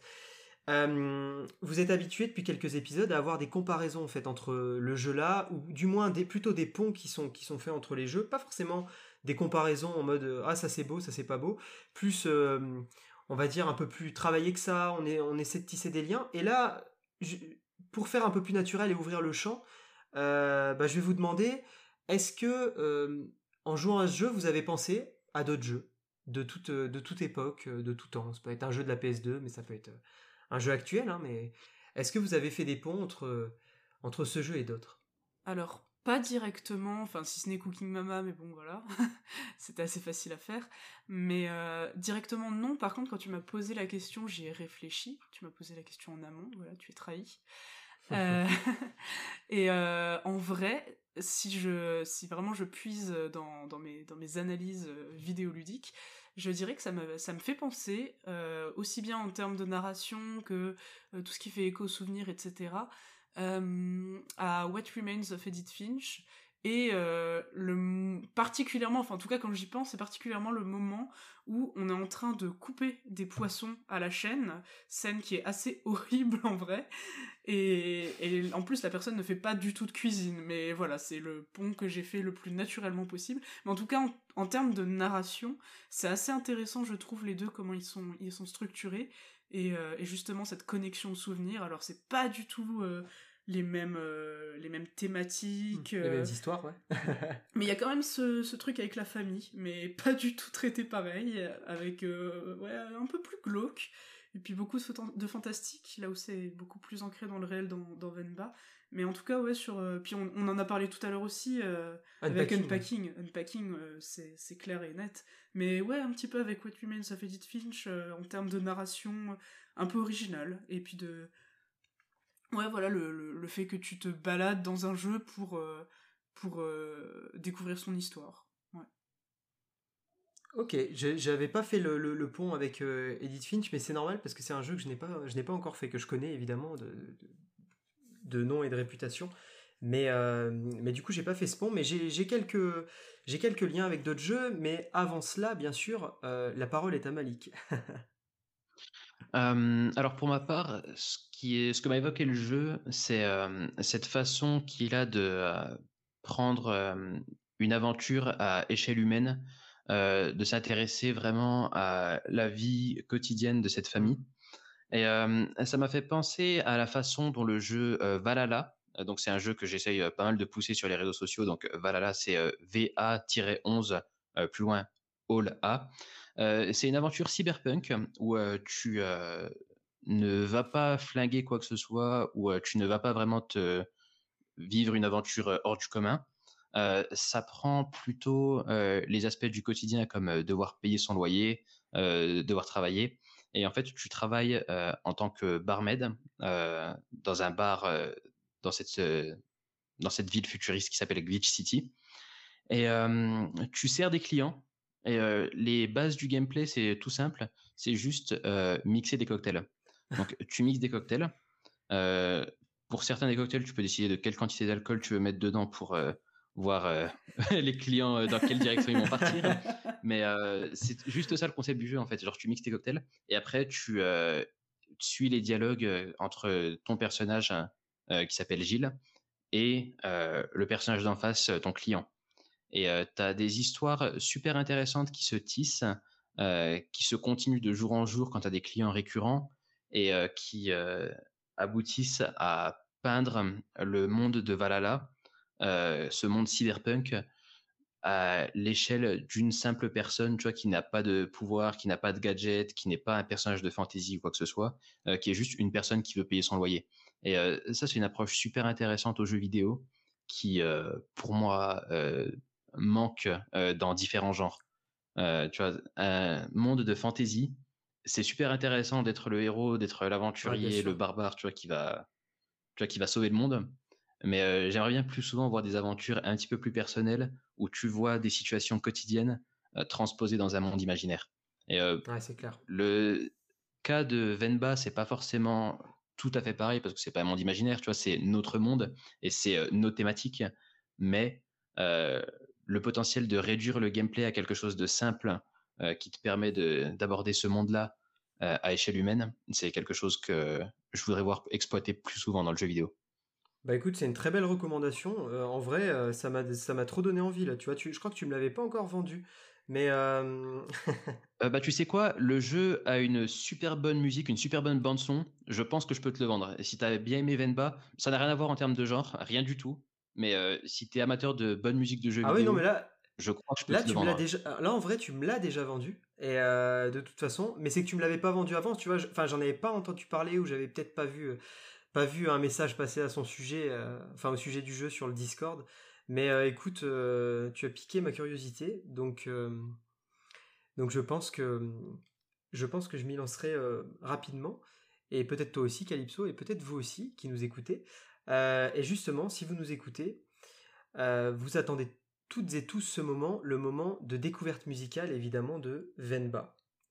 Alors, comment ça va se goupiller? Ça va se goupiller que je vais vous mettre trois, extraits musicaux de trois musiques du coup différentes du jeu. Et vous allez essayer alors, je, vais de plus en plus vers l'absurdité au niveau de, de, de, mes blind tests. Alors, je vous préviens, c'est quelque chose. Vous allez écouter la musique, du coup, en tamoul, et vous allez essayer de, de, me dire de quoi, de quoi la musique peut parler, en fait. Ouh, il faut deviner, il faut deviner avec la vibe et tout. Ça peut partir dans n'importe quelle direction. il faut deviner avec la vibe, donc vous... Alors, la, la seule contrainte, c'est qu'il faut, faut définir, vous allez poser un thème. Par exemple, vous allez dire ça parle de, euh, je dis n'importe quoi, ça parle de chauffeur routier. Bref. Vous, vous, vous, posez un thème assez défini, mais ça peut être le thème, bah, ça parle du bonheur, euh, euh, ça, voilà, ça peut être ça. Mais on parle là-dessus, donc je vous fais écouter ces extraits. Calypso ne regarde pas mon écran de, de gauche. et puis, euh, parce que j'ai la traduction, évidemment, j'ai traduit du coup euh, du tamoul au français. T'as appris le tamoul en un week-end Et je vais vous dire un peu. Euh, ouais, c'est ça, j'ai appris le tamoul en, en, quelques heures. Qu'est-ce qu'il et, euh, et je vais vous dire, justement, je vais vous donner les paroles, évidemment. Allez, c'est parti, on part sur. On part sur la première musique. Et alors là, il y aura une question bonus en plus sur celle-là. Oh là là. Je vous la mets, 3, 2, 1, go.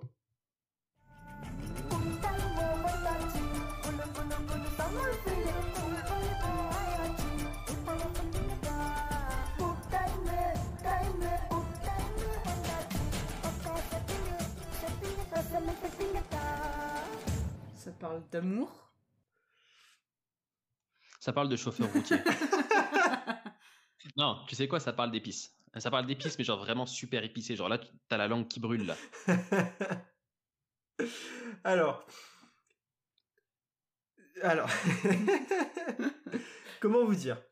C'est pas exactement ça, mais il y, y a un mot, il y a un mot. Non, c'est pas proche. C'est l'amour, c'est l'amour d'un chauffeur routier pour son camion qui est très épicé. Voilà. Ah ouais, c'est un camion. Il a un camion d'épices, le chauffeur routier. euh, non, non. Alors, il y a des, il y a des termes. Je vous le repasse et je le repasse pour nos auditeurs. Maintenant, vous allez faire une seconde écoute. Celui-là, il est un peu particulier, ce track. Il y a des termes en anglais ah, c'est bien ce qui me semblait. Si vous captez les trucs en anglais, vous pouvez peut-être, euh, bah, je sais pas, en savoir plus, ou au moins me dire ce que vous avez entendu en anglais, ce qui serait déjà incroyable en vrai. Hein. Allez, c'est parti.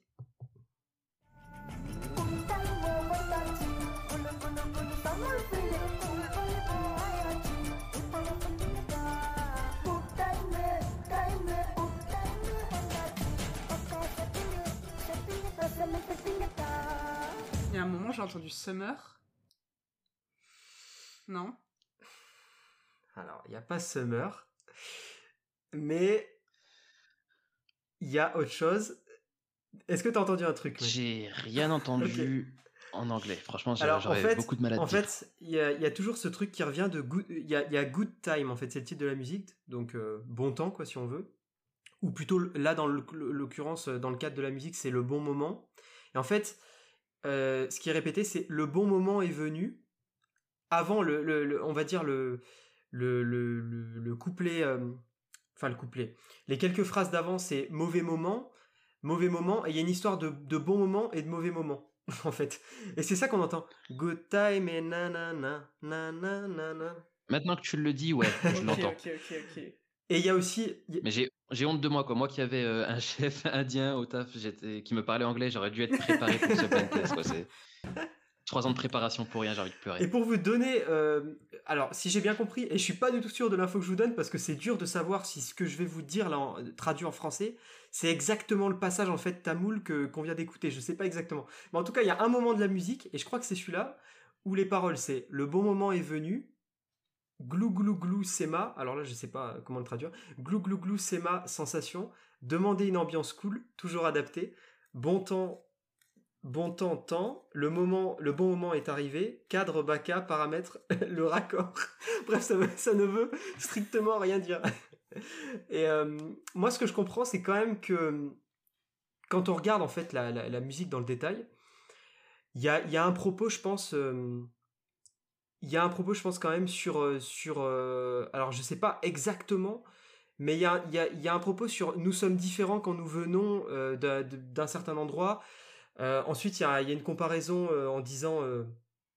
avec, avec d'autres pays et tout, donc je sais, je sais pas, j'ai l'impression que ça parle de la vie d'une manière générale, je saurais pas dire quoi, parce qu'il y a aussi cette phrase la vie est un décor, l'ambiance triste est partie, donc avec le fait que la musique s'appelle Good Time aussi, il y a peut-être un truc de euh, en gros, c'est euh, la musique, si on se remet dans le jeu, elle doit tomber à un moment où il y a une bonne nouvelle, je pense. Parce que vu que c'est le bon moment est venu, l'ambiance triste est partie, je me dis good time, etc. Donc on peut imaginer, en tout cas, se dire que faudrait voir dans, quel cadre dans le jeu elle tombe, mais je pense que c'est une musique qui dit qu'en gros, bah, il y a, y, a, y a des bonnes nouvelles, euh, il y a quelque chose de bien qui arrive. Voilà. Puis il y aurait peut-être un petit peu l'idée d'égayer son quotidien par la cuisine. c'est ça, sans doute. Hein. Sans doute en vrai. Hein. Et par les chauffeurs routiers ou pas? Et par peut-être par les chauffeurs routiers. Mais voilà, c'est tout ça pour, euh, pour voir que mon blind test est un pur échec vous ne trouverez absolument rien. Je vous mets la seconde musique, c'est parti. Ouais, c'est trop bien.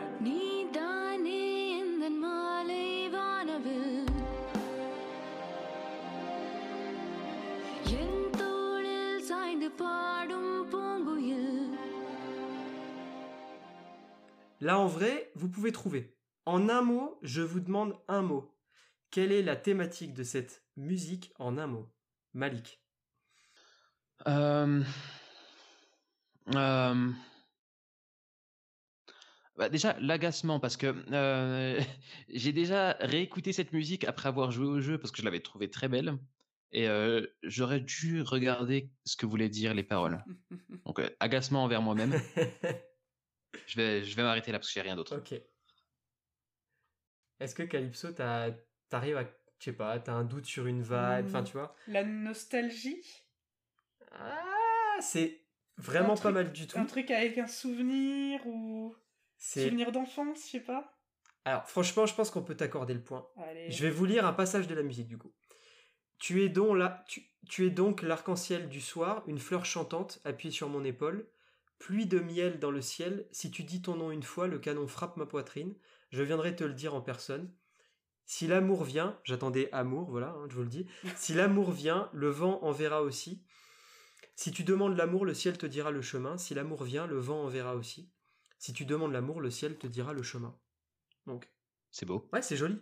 C'est très poétique en fait. Alors après, évidemment, et c'est c'est toute la frustration qu'on peut avoir tous les trois là euh, en ce moment, c'est qu'on sait pertinemment que c'est très mal traduit et que ça retranscrit pas, et comment dire, que, que la langue a ses, a ses formulations, comme peut y avoir en anglais ou même en français, et que, et que- et que ces dernières sont mal traduites, quoi, quelque part. Que ça doit être beaucoup plus poétique. Mais c'est peut-être même intraduisible. Il y a plein de paroles comme ça Ouais, en anglais langues en anglais. où euh, tu comprends les doubles sens parce que tu comprends la langue, mais si tu ne le parlais pas, tu ne pourrais pas euh, avoir une traduction qui soit vraiment fidèle. Ouais, exactement. Mais euh, voilà, ça, ça parle quand même, je trouve, d'amour. Mais il y a un côté nostalgique. Et effectivement, en tout cas, la tonalité de la musique, je sais pas, le... cette musique me fait aussi penser quand même à de la nostalgie. Et quand même, dans les paroles qu'on peut lire là, il y en a un peu hein, dans, dans ce que je vous ai dit. Donc c'est amour et nostalgie, on va dire. Euh, wow, c'est presque une nouvelle radio, ça. Euh, je vous mets euh, le dernier extrait et vous allez, vous allez m'en dire des nouvelles, j'en suis sûr.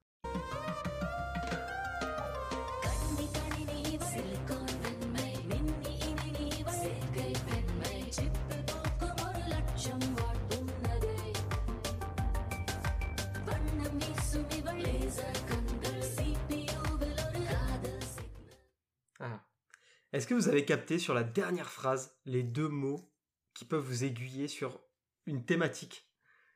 Vous n'avez pas capté à la toute fin? Non. Allez, je la remets, rien à faire, je la remets, essayez de me dire.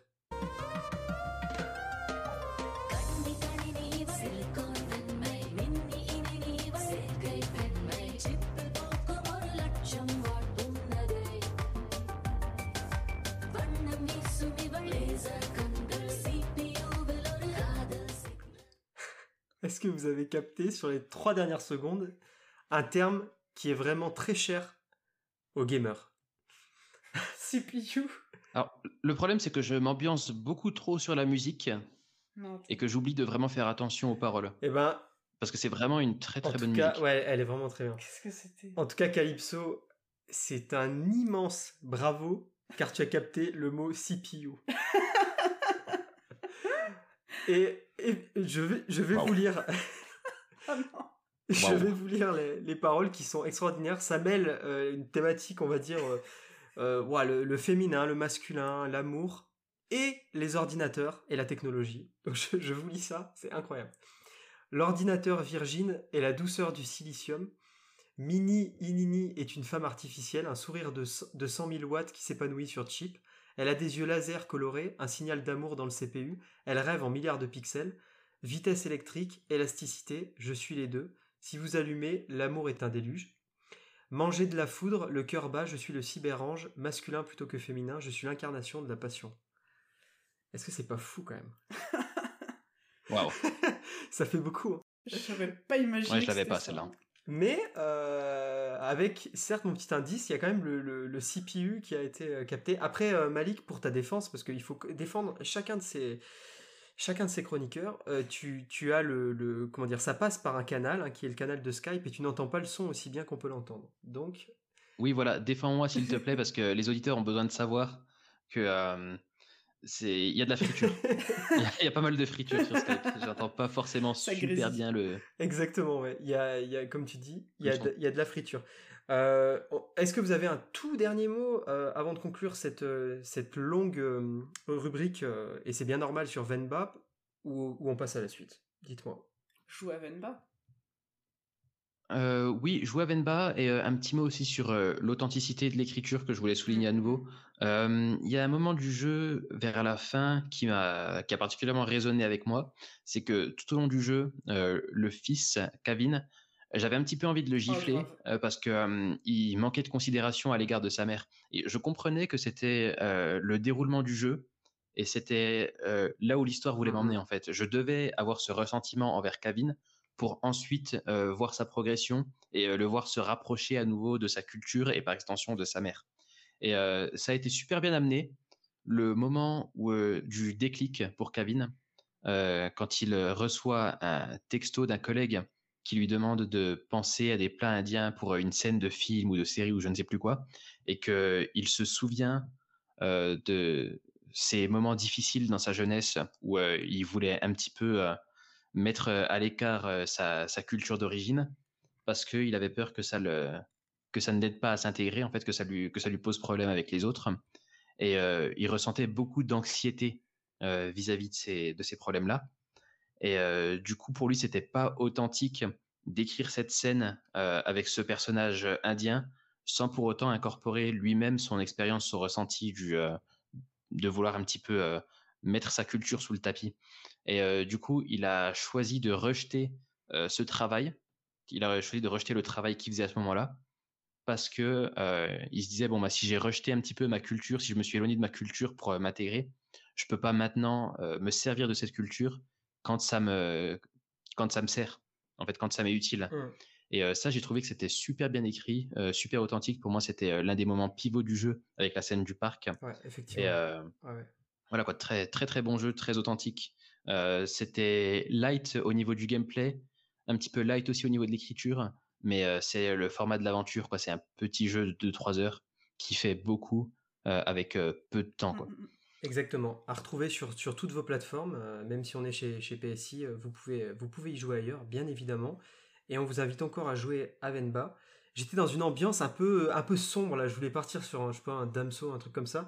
Mais là, tu m'as, tu m'as recalmé, euh, Malik. Je, je crois que tu as ce pouvoir ce soir. Donc je vais partir sur quelque chose de plus doux.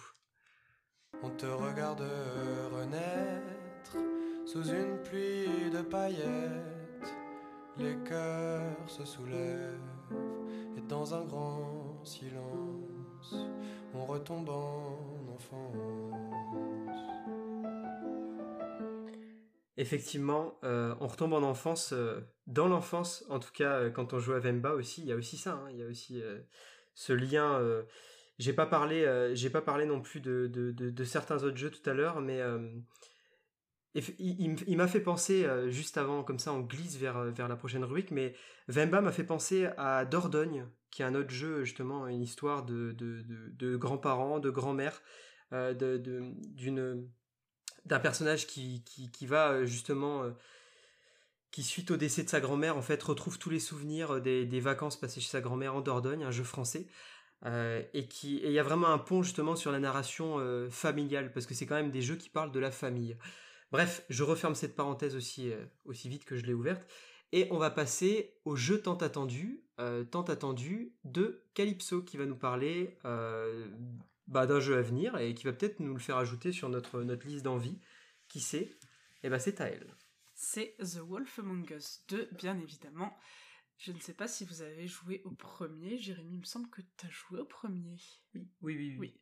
Est-ce que tu avais joué euh, à The Walking Dead aussi ou pas du tout? Oui, non. ouais, ouais, Ouais. Si, si, complètement. Ouais. Et Je toi. Malik?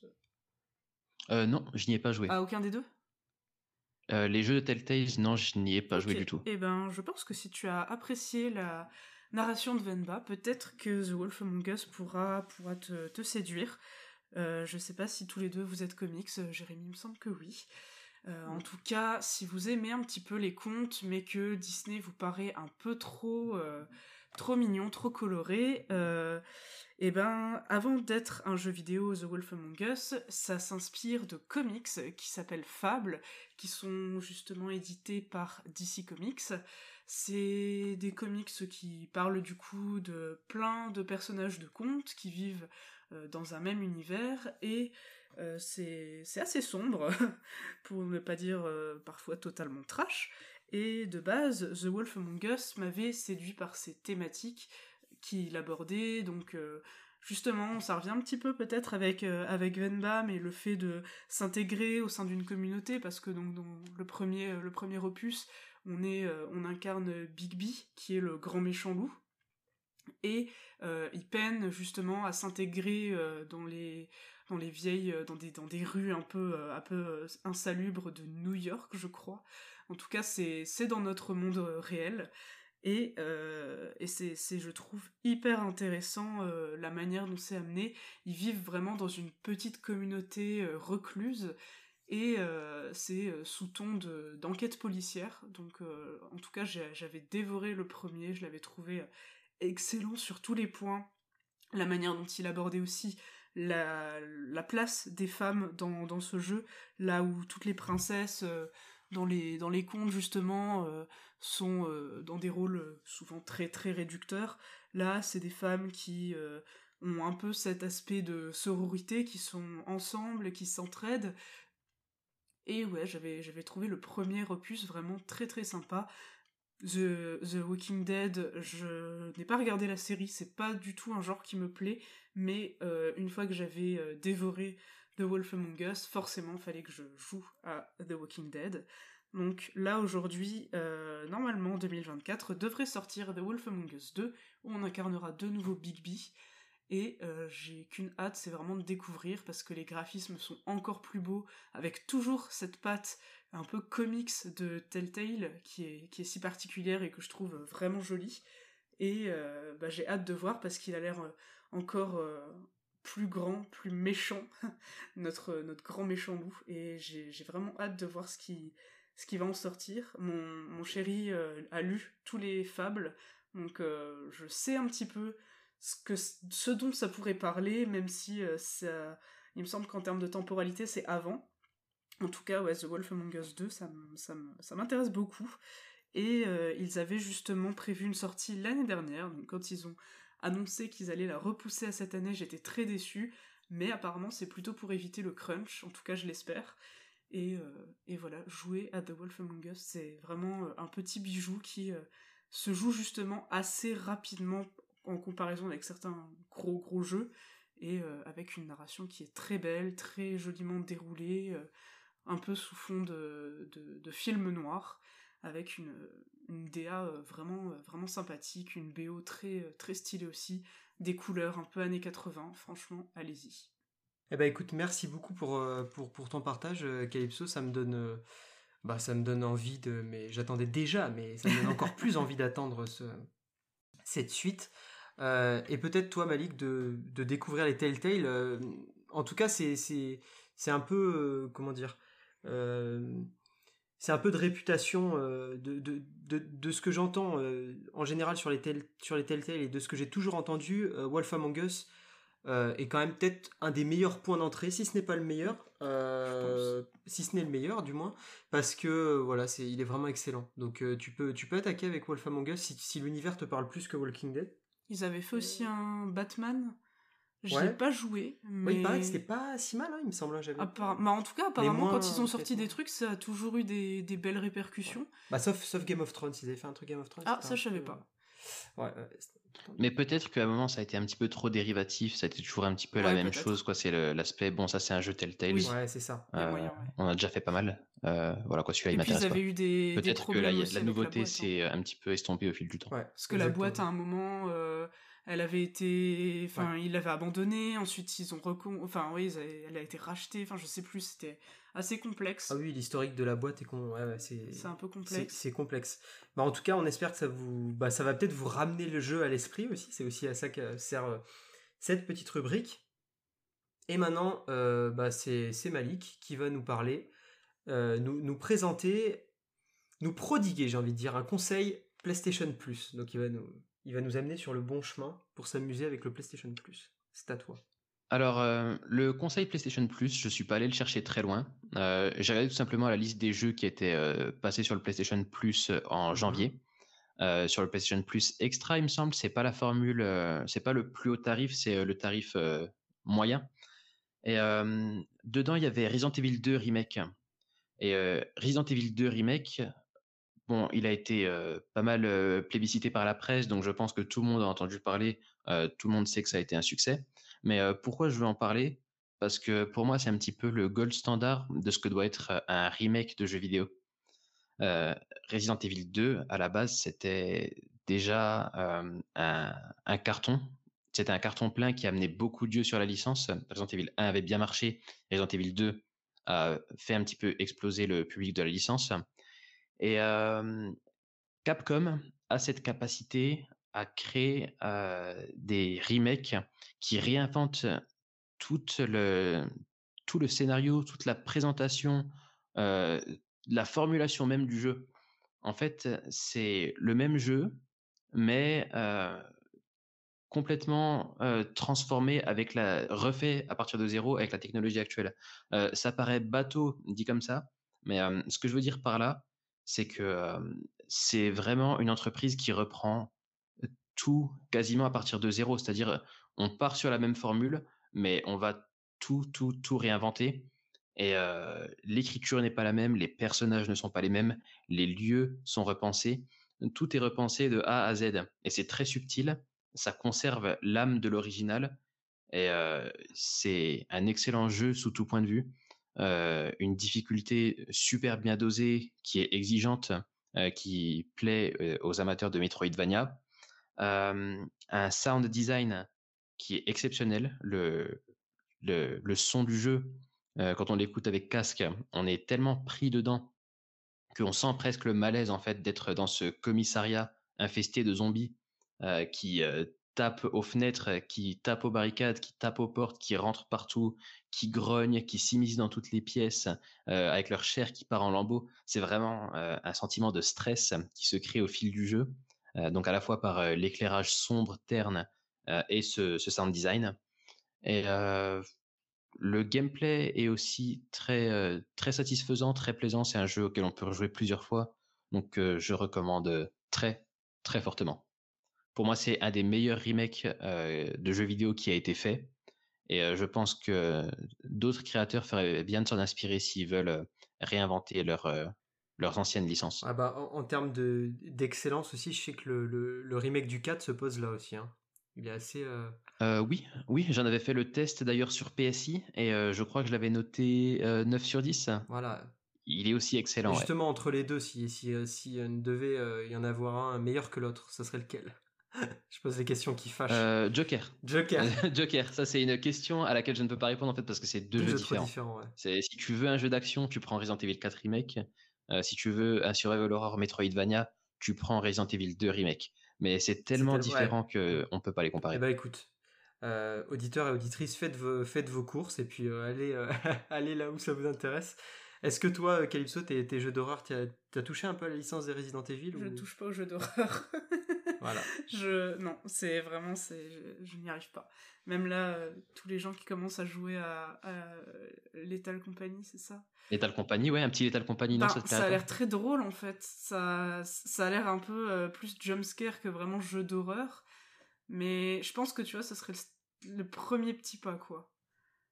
C'est du jumpscare, mais euh, ne Ah oui, sous-estime je- pas le stress qui peut monter en soi quand t'es euh, Oui. toute seule, Oui, tout seul, euh, que t'es dans les locaux, dans des couloirs Ouais. sombres, que ta lampe torche est presque à court de batterie, et qu'il y a des bruits très très très bizarres dans la pièce à côté de toi. je me dis que ça a l'air très très drôle à jouer justement avec des potes, mais ouais, il faudrait déjà y aller quoi.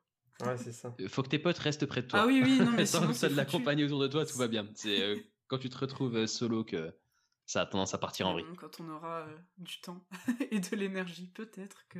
Mais du coup, ça aussi, je le Ouais, ouais, recommande. ouais. Ouais, ça Company. a l'air sympa. Bon bah, il y aura encore d'autres co- d'autres recommandations dans, dans nos coups de cœur culturels, donc on va pas on va pas trop en donner, mais euh, vous m'avez vu dans une humeur euh, banger, donc euh, c'est parti, je vais le mettre finalement. Grâce à la violence, pas trop de clémence. Je prends la Beyoncé, je te laisse à la Solange. Tu tournes et tu mélanges, tu tournes et tu mélanges. C'est vrai, je dis 90, plus 3-0 le prix de la montre. Que serait un épisode de, de Fréquence Inside sans un son de rap euh, minimum euh, je, je suis obligé, j'ai mon quota. Euh, et euh, bah du coup, je vais, je vais, je vais reprendre la, la- la parole, mais échanger avec vous bien sûr sur des sujets dans, dans cette rubrique euh, qui n'a toujours pas de nom, mais on va dire que c'est autour du jeu. Donc c'est voilà, ça parle du jeu. Ça ne traite pas l'actu- l'actualité euh, commune, disons, du jeu vidéo, euh, celle des trailers et des dates de sortie, mais ça va plus parler euh, des annonces autour de l'industrie, de, ce qui sort et de ce qui peut vous intéresser, mais qui est un peu plus décalé, que vous voyez pas forcément.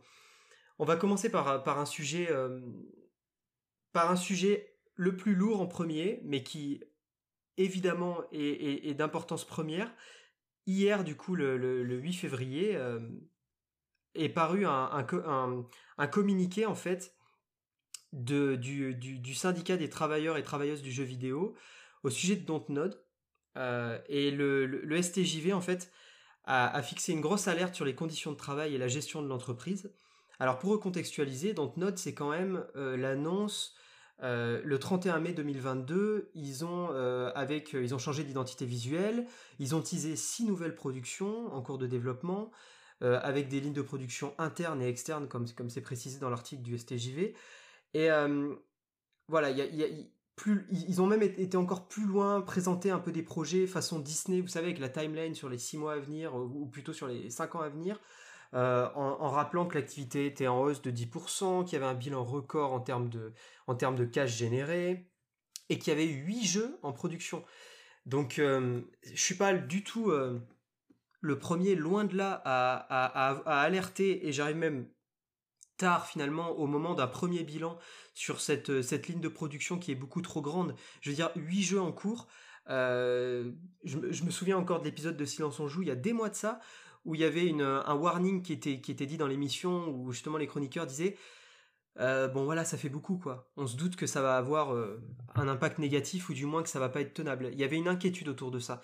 Et effectivement, euh, ben, ce, qui, ressort euh, de, cette alerte du STJV, c'est des risques psychosociaux, un syndicat qui est complètement muselé, hein, pour reprendre leurs termes, et même euh, le CSE qui est empêché. Alors, du coup, le, CSE, en fait, c'est un comité social et économique, voilà, pour déjà dérouler l'acronyme, qui, est une instance qui représente le personnel, en fait, et qui a pour mission de défendre l'emploi et les conditions de travail des salariés. Et euh, justement, ils sont complètement, euh, euh, bloqués, en fait, au niveau de, au ce qui est hyper, préoccupant, parce qu'il n'y a, plus d'espace d'échange entre les travailleurs et la direction, entre les syndicats et la direction. Il y a énormément, évidemment, en conséquence d'arrêt maladie, de départ. Il y a quand même, pour info et pour être dans l'actualité, euh, et parce qu'il est important de, parler de ça, euh, l'équipe de Jusan, donc Jusan qui est un excellent jeu dont on a parlé euh, sur ces ondes, hein, sur les ondes de Fréquence Inside, et qui est une des dernières productions de, de, Dontnod, qui a été, donc l'équipe qui a développé le jeu, qui a été supprimée sans justification deux mois après la sortie du jeu, avec des, les membres de l'équipe qui sont complètement laissés dans le flou. C'est vraiment... Bon, c'est vraiment compliqué. Il y a, un, réel besoin justement de, considération de la direction, de reconsidération de ces, forces vives et, au moins de, respecter un dialogue entre euh, les syndicats justement et eux et que et qu'il n'y ait plus ces conditions euh, délétères pour euh, pour tout le monde quoi. Même si évidemment le chiffre d'affaires augmente, mais il voilà, il n'y a pas que le chiffre d'affaires loin de là. hein. Et on vous invite toutes et tous du coup à rejoindre, à suivre le syndicat des travailleurs et travailleuses du jeu vidéo et à relayer les messages euh, comme, comme, comme celui-ci. Euh, D'ailleurs, j'en profite au moment où je vous parle pour retuter ce communiqué de première importance. Je sais pas si vous avez vu passer l'info du coup, euh, Calypso et Malik, avant que je vous en parle, mais euh, c'est. Bah, du coup, euh, si vous avez une réaction. Euh, moi, j'ai pas vu passer l'info de base, mais euh, ce que je me demande en fait, c'est concernant le fait qu'ils aient huit projets. Déjà, est-ce que c'est commun? À quel point c'est commun euh, dans l'industrie du jeu vidéo d'avoir euh, tel nombre de projets en parallèle? Euh, quelle est l'envergure des projets? Tu vois, parce que c'est le genre de sujet où on a l'impression de manquer un petit peu de perspective vu de l'extérieur. Donc, tu sais, c'est un petit peu une bouteille à la mer, tu vois, de Bien savoir euh, est-ce que quelqu'un euh, peut répondre à ces interrogations, quelqu'un qui a de l'expérience dans l'industrie, Mhm. pour dire Ah, euh, euh, ju- voilà, quel, quel type de- d'expérience est commune euh, dans le, dans le. Justement, tu vois, ce qui est intéressant, c'est que sur l'article, parce que si vous allez sur le Twitter du, du, du- du STJV, vous verrez qu'ils ont rédigé donc du, du coup un, un grand article sur le studio, et il y a des infos qui sont importantes. Par exemple, on sait qu'ils sont, a priori, si je comprends bien, 300 salariés. Il y a 75% de ces 300 qui sont en télétravail complet, en fait, donc qui sont juste télétravail. Donc déjà les conditions juste télétravail, même si elles se prêtent au, développement de jeux vidéo évidemment parce que euh, on passe par des outils et des logiciels qui permettent de faire ça, humainement ça pose question quand même que 75% de l'effectif soit en télétravail. Et il y, a une, enquête, ce qui est intéressant aussi, c'est qu'il y a une enquête qui est tombée en septembre 2023 en fait. La, direction de, de, de donc euh, comme, dans toute entreprise en fait, il, y a- des enquêtes qui sont réalisées auprès des salariés. Et il y a une enquête qualité de vie au travail. Il y a deux tiers du coup des 300 salariés qui ont répondu, et les stats c'est ça.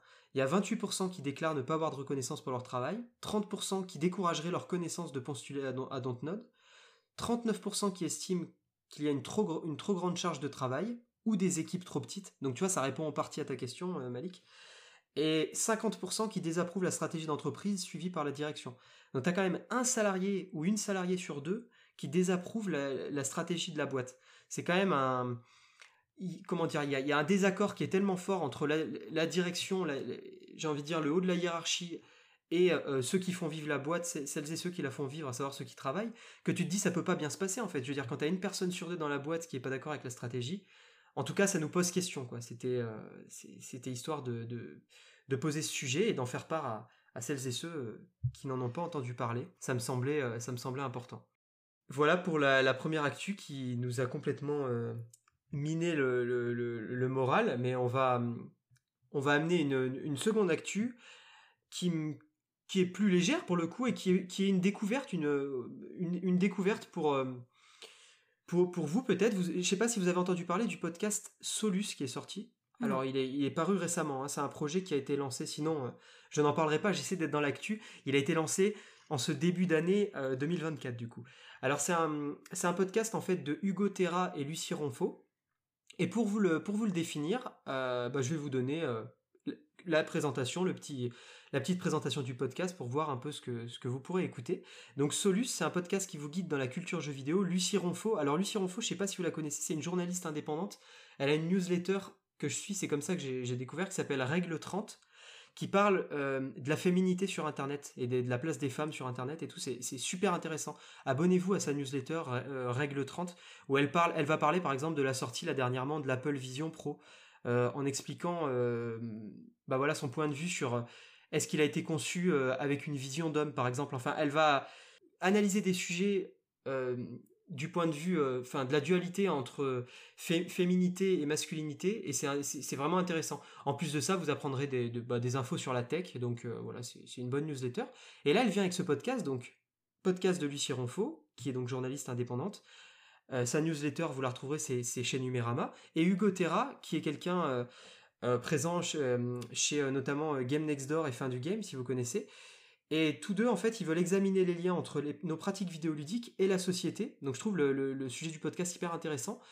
Et par exemple, ils ont, euh, sorti un épisode sur la bouffe, euh, avec des titres toujours un peu provocants. euh, euh, par exemple, Comment nourrir mon gamer, où ça parle un petit peu de l'alimentation des gamers, ce genre de choses. Enfin, c'est des sujets qui sont hyper... franchement, le podcast est, vraiment intéressant dans le, dans le choix de ces sujets.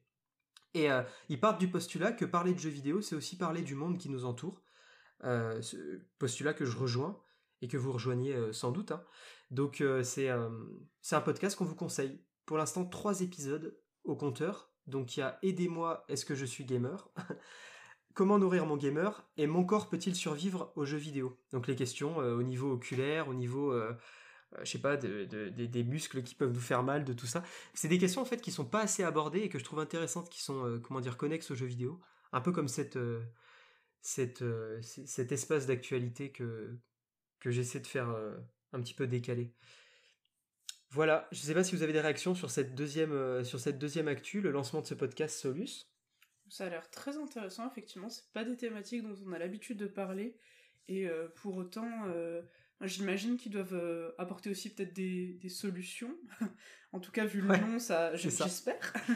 Mais, euh, enfin, ouais, du type, euh, bah, si vous avez une posture dégueulasse malgré votre super siège gaming, peut-être des petits étirements ou des trucs un peu comme on aurait pour le travail. Je sais pas si c'est des trucs comme ça qu'ils proposent. En tout cas, juste Mm. le fait déjà d'en parler, c'est c'est- ça. super intéressant. Bah, dans le dernier épisode, justement, dédié, à, dédié au corps et un petit peu aux souffrances qu'on peut avoir, entre guillemets, euh, physiques en tant que gamer, il y a la question de l'accessibilité qui est posée sur la table. Mm. Donc ça, c'est intéressant de parler aussi de, de qu'est-ce qui est fait en termes d'accessibilité, quels sont les enjeux actuellement dans le monde du JV. Bref, c'est des questions qui, qui peuvent euh, vous intéresser toutes et tous, et qui t'intéressent peut-être, Malik, je sais pas si tu as vu passer le, le podcast, du coup. Euh, J'ai pas vu passer le podcast, mais du coup, ça m'intéresse. Il y a combien d'épisodes pour Pour l'instant- pour l'instant, il y en a- Euh, Aujourd'hui, 9 février. Bah, pour l'instant, il y en a trois, justement. Donc, c'est le moment d'attaquer. Et c'est des épisodes qui durent moins d'une heure à chaque fois. Hmm. Donc, ils sont moins bavards que nous et sans doute plus efficaces. Mais, euh, mais, mais bon, faut pas se dévaloriser. On est très efficace. On a très bien parlé de, de Vemba. Et puis, euh, ça nous amène à notre dernière rubrique. Juste après, évidemment, un petit son pour se relaxer, hein, euh, qui sera la rubrique des coups de cœur culturels. Euh, préparez, euh, aiguisez, euh, aiguisez vos coups de cœur. Allez, à tout de suite. So you know, yeah, you know what I'm talking, talking about. Talking about you and I, you and I. So you know, yeah, you know what I'm talking, talking about. You and I. On va commencer par Calypso, du coup. Quel est ton, ton coup de cœur culturel? Alors on est d'accord, c'est tout. C'est tout. Et ben c'est Poor Things qu'on est allé voir justement euh, euh, en petit comité, en petit clan euh, après le travail. Et franchement, je suis très dure en ce moment avec le cinéma. Enfin en ce moment, ça fait plusieurs années que j'ai beaucoup de mal avec le cinéma. Je ne saurais dire pourquoi, mais en tout cas, ça faisait longtemps euh, qu'un film ne m'avait pas fait cet effet de ok, c'est pour ça que j'aime aller au cinéma. Et vraiment, il est très perturbant au début. J'avoue qu'il y a des moments où j'ai pas forcément accroché ou qui m'ont gêné, mais tout le long, j'ai trouvé que c'était une histoire euh, à la fois légère et tragique, à la fois très violente, très dure, et pourtant, il y avait toujours un peu cette légèreté qui était amenée à la fois par euh, les décors, les costumes, le caractère de Bella Baxter, qui était vraiment, euh, enfin Emma Stone était vraiment incroyable là-dedans, et euh, la construction des personnages, euh, des, des deux personnages en tout cas qu'on suit pendant la majeure partie du film, donc Bella et je ne sais plus le nom de, de, de son ami là, mais c'était vraiment très très très intéressant et Duncan. ouais voilà Duncan c'est ça. Joué par Marc Ruffalo, du coup. Ouais, c'est ça. Et c'était non vraiment je, je l'ai je l'ai adoré et je pense que ouais, c'est mon c'est mon dernier coup de cœur euh, culturel à savoir le prochain ce sera probablement probablement la saison 4 de Wakfu qui est sortie ce soir. Bon bah si, écoute, je, je ne peux que valider ce coup de cœur car j'ai j'ai aussi apprécié le film. Euh, si tu ne l'as pas vu, Malik, fonce au ciné voir ce film. Tu, franchement, c'est super. C'est c'est un film de Yorgos Lantimos qui a fait, euh, j'espère que je l'ai bien prononcé son nom. Assurément, c'est impossible. Qui a fait euh, La Favorite, euh, The Lobster, Mise à mort du cerf sacré. Bref, des films qui passent au Festival de Cannes, mais qui sont très bien. Quel est ton coup de cœur culturel, mon cher Malik? J'aime beaucoup euh, le contraste qui passe au Festival de Cannes, mais qui sont très bien. Il y a un mais entre les deux. Ouais, non, mais je. c'est je- pas gage de qualité. Non, parce que c'est pas. Normalement, normalement, non, non, c'est gage de qualité, mais je dis ça parce que. ouais ouais. Non, non, bah, tu, tu- en plus, tu, tu, tu, nous, tu, nous connais trop bien, euh, Calypso. Euh, enfin, tu me connais trop bien, en tout cas, en termes de ciné. Je vais voir les films de Cannes, mais c'est juste dans le sens. Mais qui sont très bien, qui sont pas chiants, comme certains peuvent l'être aussi, parce qu'il y a aussi des films chiants, faut quand même le dire. Euh, là, ils sont vraiment. c'est toujours des films avec des concepts forts et, et c'est intéressant. Ouais, lui il est vraiment original. hein, Ouais, ouais, coup, franchement, c'est un, un réalisateur qui, qui vient avec des concepts, qui les pousse. Après, on peut ne pas, ne pas adhérer, ne pas aimer, mais mais il y a une vraie proposition artistique et c'est un peu. C'est un peu la- la- la- le fil rouge de, de, de ce podcast finalement. Vemba, c'est aussi ça, hein, c'est une proposition artistique, on peut ne pas adhérer. Donc, euh, donc voilà, très bonne, très bonne recommandation. Et toi Malik, quelle est ta, ta, ta petite euh, reco? Alors, euh, moi, ma reco, malheureusement, je ne regarde pas de film, donc je n'ai pas de film à recommander.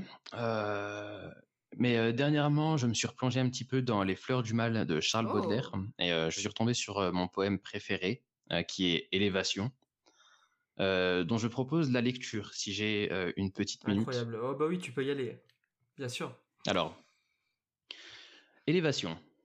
Au-dessus des étangs, au-dessus des vallées, des montagnes, des bois, des nuages, des mers, par-delà le soleil, par-delà les éthers, par-delà les confins des sphères étoilées. Mon esprit, tu te meus avec agilité. Et comme un bon nageur qui se pâme dans l'onde, tu sillonnes gaiement l'immensité profonde, avec une indicible et mâle volupté. Envole-toi bien loin de ces miasmes morbides, va te purifier dans l'air supérieur, et bois, comme une pure et divine liqueur, le feu clair qui remplit les espaces limpides. Derrière les ennuis et les vastes chagrins, qui chargent de leur poids l'existence brumeuse, heureux celui qui peut, d'une aile vigoureuse, s'élancer vers les champs lumineux et sereins. Celui dont les pensées, comme des alouettes, vers les cieux le matin prennent un libre essor, qui plane sur la vie et comprend sans effort le langage des fleurs et des choses muettes. Charles Baudelaire. Waouh. Waouh. C'est un très beau poème qui me plaît beaucoup. Non, très très beau. Ça m'a rappelé à quel point euh, au lycée, personne euh, en- en- pour le bac de français euh, n'aimait la poésie. Je crois que je devais être la seule et j'ai adoré aussi lire euh, les, le spleen de Paris et les fleurs du mal de Baudelaire. C'est paradoxal, mais moi, c'est après l'école que je me suis Ah, dit que c'était pas si mal que ça la poésie finalement et que j'aurais peut-être dû m'y intéresser un petit peu plus. Ah bah, moi, c'est pareil, hein, c'est pareil. Il y a quelque chose dans le contexte scolaire Ouais, qui te euh, dépite complètement. et quand tu t'y replonges, tu te dis, mais eh, finalement, Ouais. On est peut-être trop jeune en fait à, cette époque. On n'a peut-être Ouais, pas ouais. La, la bonne maturité, en tout cas pour ce type de poésie. Il y en a peut-être qui est plus accessible, mais c'est clair que non, c'est stylé la poésie. Et puis franchement, les profs rendent ça tellement chiant. Ouais, faut tomber sur le bon prof, c'est clair. C'est des fois ils ont euh, une façon, tu vois, de rendre le truc euh, terne, alors que tu vois, il y a des il y a des beaux poèmes qui valent le coup d'être écoutés et clair. qui euh, tu vois qui peuvent être décortiqués mais de manière intéressante, sans forcément chercher euh, des doubles, des triples, des quadruples sens là où il y en a pas. Tu vois, des fois c'est juste des mots qui sont euh, arrangés de manière très euh, très évocatrice. Tu vois, c'est plus de l'émotion que du que quelque chose d'intellectuel. Exactement, exactement. En tout cas, c'est un beau partage. Je te remercie, c'est hyper original et hyper bah, approprié parce que j'avais dit quand je présentais ces coups de cœur que même si on croisait quelqu'un dans la rue et qui nous inspirait, on pouvait en parler, tu vois. Donc c'est te dire le niveau, la barre est assez haute en termes de liberté et je suis content que tu aies pris un peu de liberté pour, euh, pour, ces coups de cœur. Moi, je vais rester plus, euh, plus traditionnel, on va dire, et je vais parler d'un des plus bels hommes du moment. je sais que Calypso est en train de rager à côté. Jérémy Allen White. Alors non pas qu'il ait le même prénom que moi, bien que ça joue évidemment, hein, mais J'avoue que j'ai entendu Jérémy. Il s'est un mot, je cité me suis dit, tout non, il va seul. pas faire ça quand même. Plus bel homme du moment, moi-même. non non, je vais pas faire ça. Mais je vais vous parler évidemment de la série The Bear. The Bear qui est absolument incroyable. Nous sommes en train avec ma compagne de regarder la saison 2, nous nous n'avons pas fini, mais la saison 1 était, était magnifique avec... Alors, pour, pitcher un peu la série, évidemment, c'est un jeune cuisinier qui a travaillé dans les meilleurs restaurants, et notamment le meilleur restaurant new-yorkais, avec 3 étoiles au compteur. Euh, Quelqu'un qui vient de Chicago, qui n'a pas forcément, par exemple, la culture euh, culinaire qu'on peut avoir en France, très élitiste, mais qui s'est approprié ses bouquins, et vous entendrez quelques petits mots de français, d'ailleurs, c'est assez marrant, vous verrez même quelques, noms de, de grands cuisiniers français.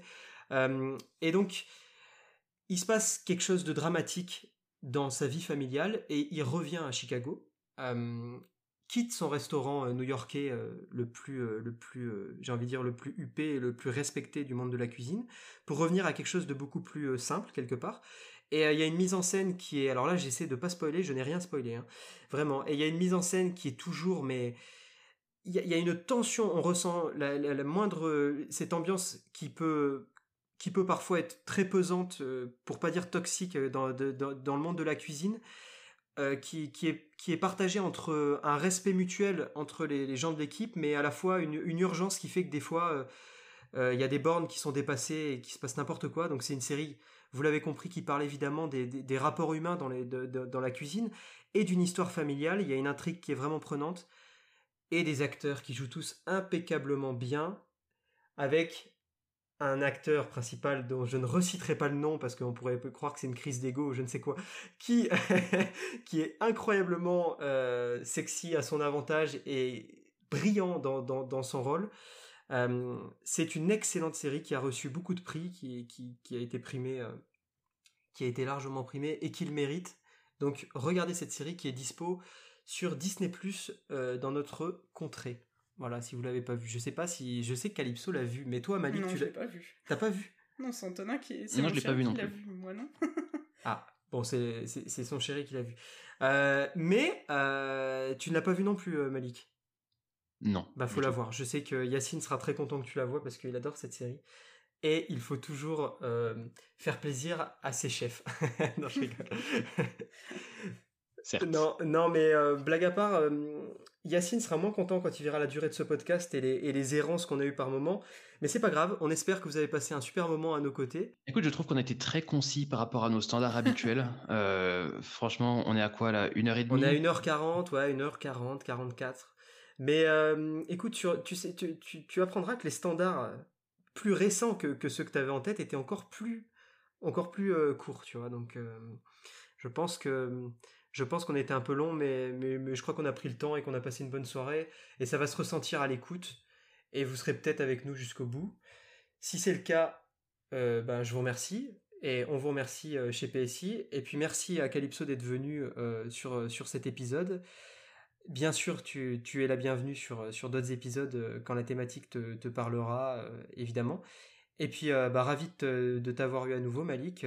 À la prochaine sur, sur le podcast. Et peut-être que tu en animeras aussi, non? Euh, ce serait avec grand Eh plaisir. ben, serait- Je sais pas si je réussirai à gérer toute la partie euh, technique euh, avec le blind test, faire écouter les sons aux personnes, mais avec ton coaching, je pense qu'on peut y arriver. Mais oui, on y arrivera. En tout cas, tu l'as annoncé en live, donc maintenant c'est parti. Allez, le piège, je me suis fait ça, avoir. tu t'es fait avoir, tu t'es fait avoir. Allez, à la prochaine sur les ondes de Fréquence Inside et merci de votre soutien. Ciao